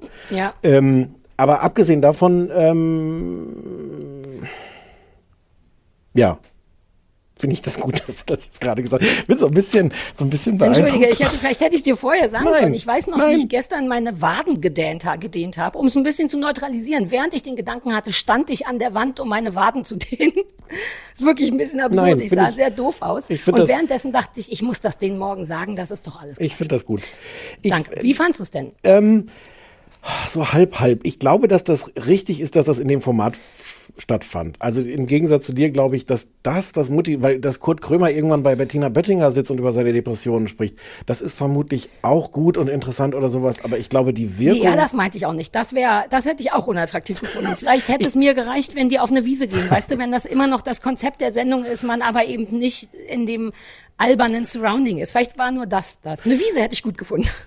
ich fand das, ich glaube, dass es deswegen auch so eine Wirkung hatte. Also natürlich ist das, ist das auch ein, ein- Coming Out, ähm, also allen Respekt davor, dich da hinzusetzen. Und ich finde auch Mhm. an dem Moment ist ja klar, dass alles Kunstfigurhafte von dem abfällt. Ich finde das auch Mhm. wirklich interessant, wie der einen Cut macht. Die ersten zehn Minuten sind so, wie kann man denn im Jahr 2021 noch Witze über die Zugteilung in Hamm machen? Ja, Alter, oder? Minutenlang. Genau. So, und dann macht er aber wirklich, und man, man, ich finde, man sieht auch, dass er, dass er so einmal durchatmet und dass er für Mhm. sich aber auch, dass das ein, also er hat sich das offensichtlich vorgenommen, aber er muss Ja. Da einmal sich innerlich nochmal einen Ruck geben und so sagen, Ja. so, über Folgendes will ich reden. Und deswegen. Das ist schön zu sehen übrigens. Ja. Das hat mich sehr gerührt. Der Moment, wo du richtig siehst, ich muss kurz den Kurt, Kurt Krömer daneben legen, das ist dem fällt ihm auch nicht leicht, glaube ich. Ja, und trotzdem ist erst, ich meine, wir wissen ja auch alle nicht, wie viel Kurt Krömer, in dem mir fällt jetzt auch gerade sein richtiger Name nicht ein. Also das ist ja, Ja. auch alles, das ist ja nicht nur eine Kunstfigur, äh, sondern das ist ja auch ganz viel, was er, er ist einfach ganz viel Kurt Krömer. Ähm, und ich ich bin ganz komisch hin und her gerissen. Also abgesehen von dem Respekt dafür, das zu machen, alles, alles toll, super. Deswegen ist Ja, es auch ein bisschen komisch, jetzt daran rumzukritteln. Was ich super fand, ist, dass die beide und vor allem Kurt Krömer so tolle Bilder für Depressionen gefunden hat. Alter. Ähm, also, dass er, dass er sagt, warte, jetzt, jetzt habe ich mir aufgeschrieben hier. Das ist eine nach Scheiße riechende alte Hexe, die sich auf Alte deinen Hexe. Brustkorb Mhm. setzt und dich bewegungsunfähig macht. Oder noch toller, das ist ein Gefühl wie verliebt sein mit bösen Schmetterlingen. Mit bösen Schmetterlingen, das war fantastisch. Ich habe hier die ganze Zeit mir fast Notizen gemacht, weil ich ja so ein Fan von so Bildern bin. Und Mängelexemplar übrigens voll ist von diesen Bildern. Auch mit dicker Decke und dass man nicht rauskommt und so. Die haben wunderschöne Ja. Bilder gemalt. Aber Also- sind halt auch Künstler. Genau, aber das super auch dieses, ähm, weiß jetzt nicht mehr, welcher von beiden das erzählt hat, ich glaube auch Kurt Krömer, ähm, so diese, diese Antriebslosigkeit, äh, wie wenn du sechs Millionen im Lotto hast, gewonnen hast und das aber Mhm. nicht abholen gehst, weil du keine passende Tasche für das, für das Geld hast. Das Ja. finde ich, also das ist zum Beispiel was, was ich total. Ähm, Boah, ich habe Gänsehaut. Guck mal hier, ich zeig dir das in der Kamera, weil mich das wirklich so gekriegt hat. Äh, ja. Das ist zum Beispiel, also ich habe, äh, also ich habe mit Depressionen einiges zu tun, aber mit Angststörungen und all dem, das ist, das ist nicht, Mhm. nicht mein Film. Ähm, aber diese, diese Antriebslosigkeit, Mhm. dieses, dieses Bild sechs Millionen im Lotto und du holst sie nicht ab, weil, pff, naja, hab halt keine Ja. Zeit. Das kann ich total nachvollziehen. Er hatte auch noch ein tolles äh, Bild, das konnte ich gut nachvollziehen, ähm, dass er meinte, er lag irgendwie auf dem Bett und wollte aufschreiben, was er kochen muss für die Kinder oder was er musste kochen für die Kinder und wollte irgendwie kochen und hat vier, ist vier Stunden durch seine Küche getigert, weil er nicht wusste, womit er anfangen soll und welche Reihenfolge und so. Und das ist, also ich meine, es ist eh ein Bild für jeder wird sich darin wiedersehen, aber ich kenne das auch. Ich hatte damals vor 20 Jahren den Moment, ich weiß, ich glaube, es steht sogar ein Wengel-Exemplar drin, als autobiografischer Teil, dass ich im Bett lag und eine Tasche packen musste für eine Reise, so eine Zweitagesreise. Und du musst ja für nur zwei Schlüpfer und zwei Taschen und ich lag neben dem Kleiderschrank und ich lag da und habe mich beobachtet, wie ich darüber nachdenke und habe den Arsch nicht hochgekriegt. Ich meine, die Tasche lag schon da. Man hätte wirklich nur Klamotten reinlegen müssen. Und das, also, und, also die gute Nachricht ist auch für Leute, die damit zu kämpfen haben, dass man merkt, wann, wann es eine normale Faulheit, so eine Kuttnerfaulheit ist und was der, wann das so eine Antriebslosigkeit ist, wo man merkt, dass es nicht, also man merkt das, man merkt, dass das eine Antriebslosigkeit ist, die über ein normales Maß rausgeht und das haben die wahnsinnig gut beschrieben, Mhm. Äh, ja. Genau. Und ich fand, trotzdem hatte ich, saß ich davor mit so einem komischen Gefühl, dass ich dachte, so, ist das jetzt hilfreich? Ich fand Thorsten Sträter da auch so, so merkwürdig, der auch so ein paar Mal so Sachen gesagt hat wie, naja, du hast es jetzt geschafft, du hast die besiegt jetzt, die Depression, du bist da vorbei, du bist da raus. Der hatte schon so, der hatte viele so fertige Antworten, wo ich so dachte, "Mm, w- wirklich? Ähm, also Der dafür, ist dass halt schon das so lange im Depri-Business. So Leute, so Leute wie Thorsten und ich, die seit 20 Jahren im Business sind, die sind, die neigen dann so ein bisschen dazu, zu so einem, zu diesem Helfersyndrom, weißt du, zu sagen, die, aber du kannst das schaffen und man, das ist manchmal fürs andere Ende ein bisschen anstrengend. Jemand, der noch nicht so weit ist, will all das nicht auf die Art hören. Na, und der hat im Grunde gesagt, du hast es geschafft, wo ich auch, also ich weiß ja, Ja, nicht, was, ja, was Kurt Krömer nicht alles für, für einen Film hat, aber äh, wenn der im letzten Herbst in der Klinik war, würde ich mal denken, dass das eher so ist wie bei, bei einem Alkoholiker, wo du es schaffst, trocken zu sein, aber immer noch Alkoholiker bleibst. Ähm, Ja, es ist, glaube ich, nicht ganz so krass, aber ich glaube, dass das ist, was ich mit dieser Devotheit von Thorsten Sträter meinte, die, glaube ich, nur auf, auf was Guten basiert und trotzdem ein ganz bisschen unangenehm war. Ich glaube, der ist schon so lange damit beschäftigt, sagt er ja auch selber und macht das augenscheinlich in Programmen, dass der wirklich, wirklich, wirklich dankbar war, dass irgendjemand anderes Prominentes auch mal sagt, ich auch. Ja. Und das hat man ihm angespürt, das war sehr rührend, aber es sorgte eben auch ein bisschen dafür, dass er so die väterliche Rolle übernahm und, und so ganz leicht versucht hat. Und das fand ich auch so ein bisschen weird. Plus, jede psychische Krankheit ist nochmal anders. Und eine Depression wird man tatsächlich nicht komplett los, nicht immer, aber es ist, man kann damit easy peasy, also look at me, leben mit der richtigen Medikation und 800 Therapien, die man gemacht hat. Das geht schon alles klar. Aber weißt du, lieber so als anders. Lieber so, als den Leuten sagen, ja, das wirst du für immer haben. Da bist du wieder so. Vielleicht Nein. ist das ein Nein, Teil, um der Himmels Leuten Willen. ein gutes Gefühl gibt. Nein. Und ähm, ja, das, ich, wie gesagt, ich habe jetzt auch so ein bisschen komisches Gefühl, da jetzt so rumkritteln zu wollen, aber ich, Nein, ich, ich fand dessen, dessen Rolle ähm, da manchmal ein bisschen merkwürdig, auch so bei der Frage, dann, was soll man denn konkret tun? Ich fand dafür, dass der halt so lange in diesem Geschäft ist, hatte der gar nicht so gute Antworten. Also bestimmt eine gute Antwort war von ihm zum Hausarzt zu gehen. Und sonst war das aber auch so, ähm, ja, äh, und sag ruhig deinen Freunden und Bekannten, dass sie nichts für die tun können oder so. Ich fand, das war so merkwürdig. Und zum Glück war eingeblendet die Nummer von der, von der äh, Telefon, von der Seelsorge, Telefonseelsorge. Ah, das habe ich nicht gesehen, weil ich meine Waden gedehnt habe.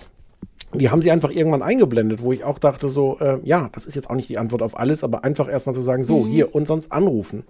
Ähm, was, was, was tun, nicht, nicht alleine sein, Hilfe suchen, all das. Ähm, ja. Aber deswegen Ja, hatte aber- ich, vielleicht hatte ich deswegen wirklich das Gefühl, was du auch gerade beschreibst, dass Thorsten Sträter irgendwie so froh war, dass jemand anders da auch drüber redet.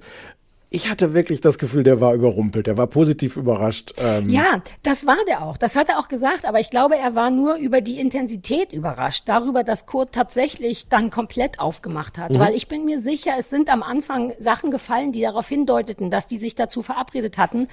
Ähm, ich glaube, das, aber nicht im Detail. Ich glaube, Mhm. er war wirklich so ein bisschen, oh Gott, ich kann es nicht glauben. Er sagt alles. Er sagt nicht nur, ich bin manchmal ein bisschen traurig, sondern er Ja. macht das ganze Programm. Und Ja. ich glaube, das war dieses Glück, was der da gespürt hat und was auch wertvoll ist. Also ich war auch überrascht über sogar in der Klinik. Ich war nie in der Klinik und ich denke, ich kann auch sagen, es gibt Leute, die bedeutend größere Probleme haben als ich. Bei mir ist es vermutlich alles nur relativ leicht oder ich krieg's wegen der angenehmen Tabletten nicht mit.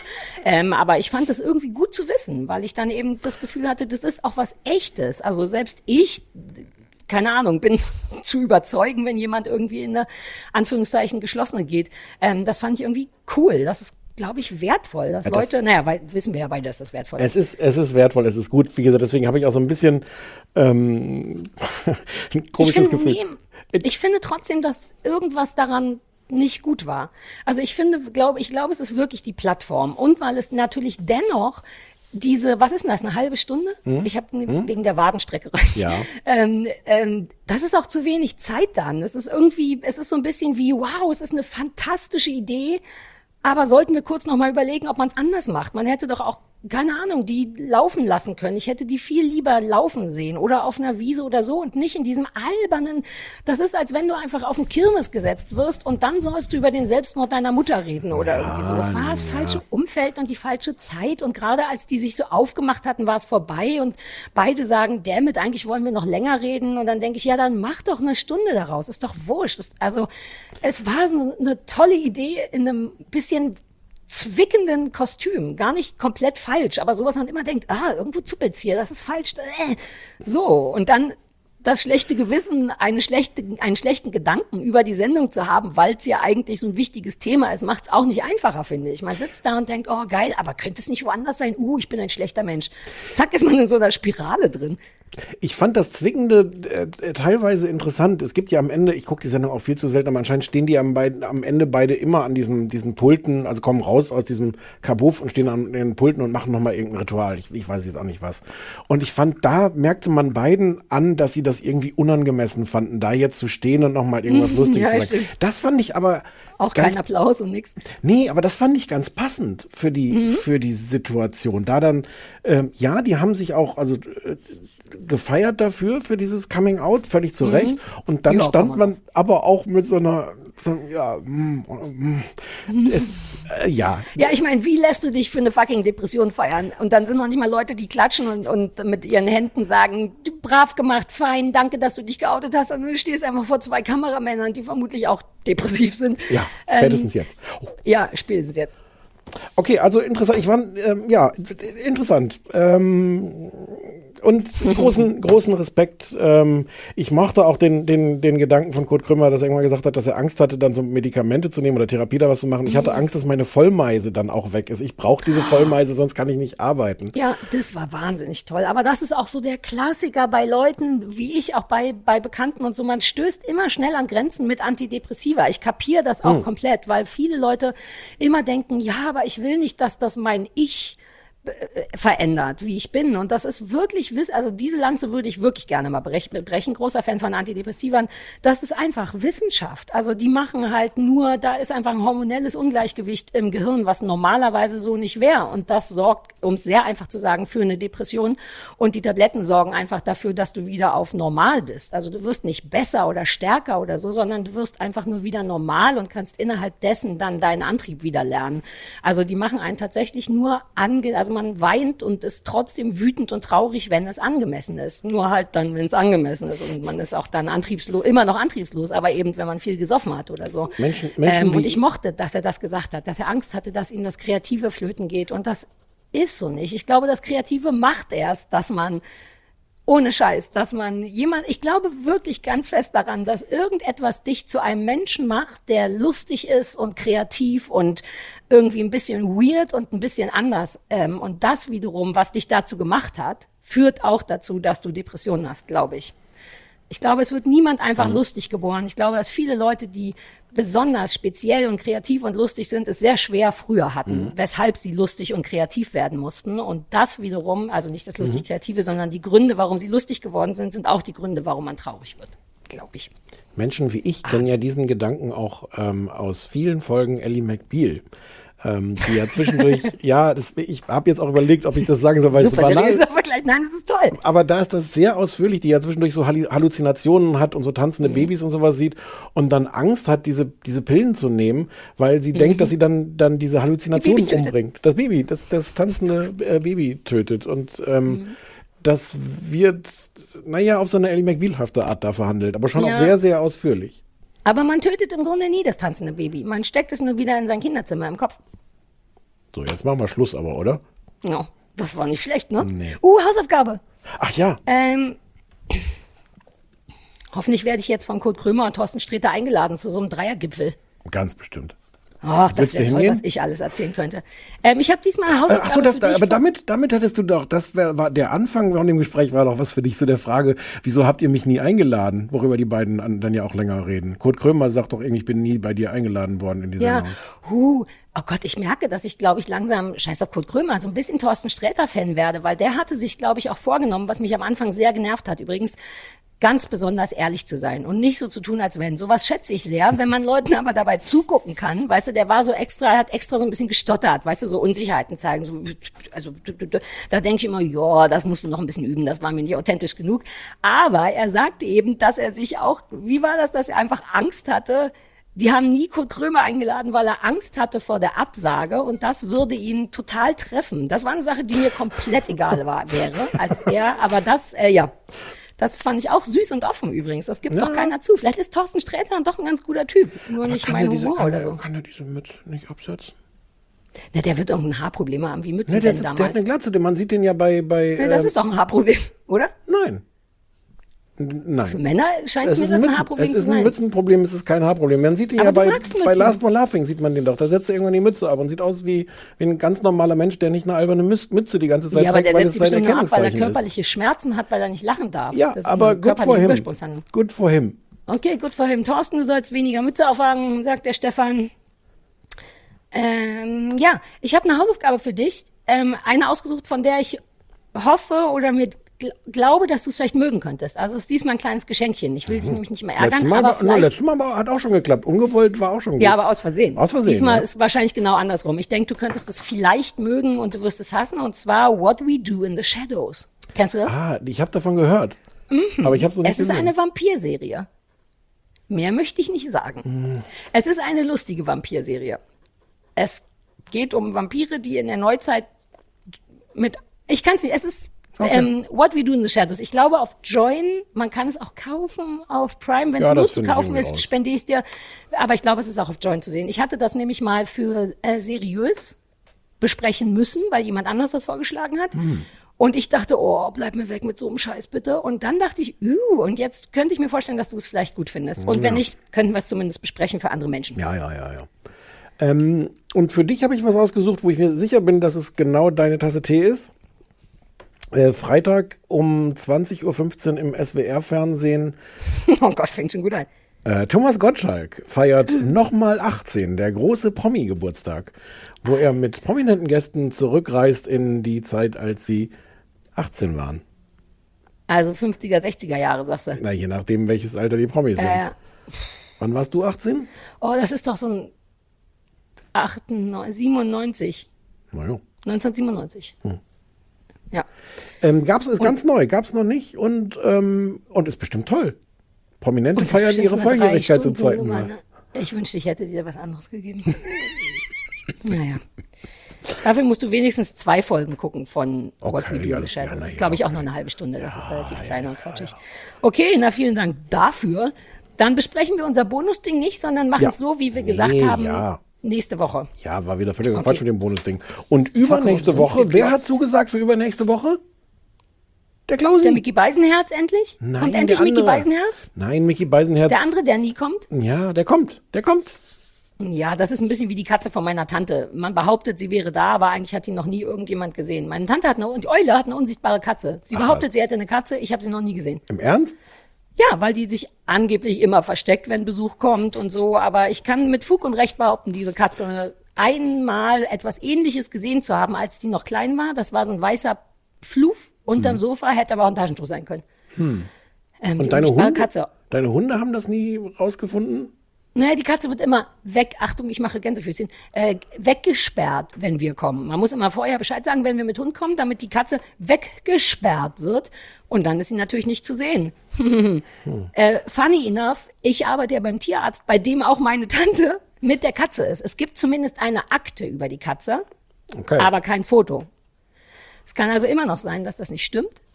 Ähm, ich wollte auch noch mal, wo wir gerade bei Familie sind, darüber reden, ähm, dass du wolltest, dass meine Mutter, ähm, Ja. ähm, ja, äh, ich hatte, das hat einen Haken. Meine Mutter, wie ihr ja alle wisst, arbeitet, arbeitet als Statistin ab und zu in diversen Fernsehserien. Und ähm, wir wollten mit ihr darüber reden. Aber mir ist aber eingefallen, dass meine Mutter gar nicht weiß, in welchen Serien sie mitspielt. Sie kann also immer nur so Sachen sagen wie Mülltonne. Ich hatte überlegt, ob wir ein geiles Game draus machen Ja. wollen. Wie so eine Rubrik. Meine Mutter erzählt aus ihrer Sicht, wo sie mitgespielt hat und andere Leute müssen raten, was die Serie war. Aber auch da ist die Problematik, wer weiß die Auflösung? Meine Mutter nicht. Weißt du, was ich meine? Ich weiß, was du meinst, aber, aber, aber das könnte man ja trotzdem rausfinden. Hm. Also, Ich habe sie auch noch nicht gefragt. Vielleicht mache ich mit ihr so ein kleines Interview, was wir dann zerschneiden und wir machen wirklich die Rubrik Sarahs Mama erzählt von Sta und dann lassen wir die Leute einfach raten. Ist doch egal, ob wir vielleicht finden wir durch die Leute raus, was es war. Und sonst ist ja auch interessant, wie es ist, Statistin zu sein, ohne dass man weiß, ob das jetzt ein Tatort war oder, oder die neue RTL 2. Ja, ich frag mal. Ich bin nicht sicher, ob ich alle Menschen in meinem näheren Umfeld in diesem Podcast haben möchte. Hast du doch schon. Ähm, ja, vielleicht reicht es jetzt auch. Nein, Wollen ich wir wirklich finde- noch meine Mutter mit Ja. ins Boot ziehen? Ja, unbedingt. Unbedingt. Ich und jetzt, überleg mal, und jetzt ich mehr denn je. Wenn äh, ihr, äh, liebe Menschen da draußen an den äh, dieser Empfangsgeräten, das auch möchtet, ruft gerne an 030 501 wie die Jeans 54754 030 030 501 wie die Jeans 54754. Ähm, auch gerne sonst für Liebe oder Hass oder sonstige äh, äh, Dinge. Und, Ich denke, ich mach das. ne? Ich frag, ich sag ihr, sie soll mir einfach fünf, sechs Drehs erklären, was ihre Rolle war, was sie machen musste und dann musst du das aber so zusammenschneiden und dann machen wir so ein, äh, so ein Ratespiel draus. Ja, Pro okay. Folge gibt's eine, äh, eine Statistensache und die Leute müssen auf dem AB sagen, was es war. Und wer richtig geraten hat, bewiesenermaßen richtig geraten hat, kriegt irgendwas.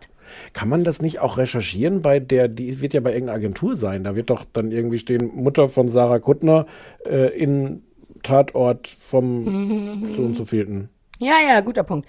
Ich versuche mal auf dem Schirm zu haben. Falls ich das jetzt innerhalb der nächsten drei Folgen nicht mehr hinkriege, würde ich es aber nahezu versprechen für die Staffel im Herbst, dass Ja. das so eine feste Rubrik ist. Plus in der Zeit könnte sie auch noch viele Sommerdrehs haben.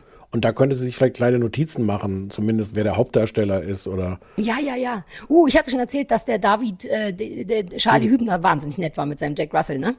Jack Hatte ich erzählt? Jack, nee, Charlie. Hübner bei Hausen, wir waren doch Ja, damals doch ja, bei Hausen ja. hoch und runter gerannt, äh, der hatte einen Jack Russell dabei, seinen eigenen, aber der musste immer in seinem Trailer bleiben, hat sie erzählt. Und der ist zusammen mit dem Charlie Hübner am Ende gegangen und Charlie Hübner hat sich noch umgedreht und zu meiner Mama gesagt, vielen lieben Dank. Was der super Jack nett ist. Russell sich auch umgedreht? Nein. We- Sarah, weißt du, was jetzt passiert ist? Ich muss Nein. dringend aufs Klo. Du musst nie dringend aufs Klo. Jetzt muss ich dringend aufs Klo. Okay, dann machen wir jetzt Schluss, denn wir müssen noch unser Video aufzeichnen. Ja. Tschüss alle, danke, tschö.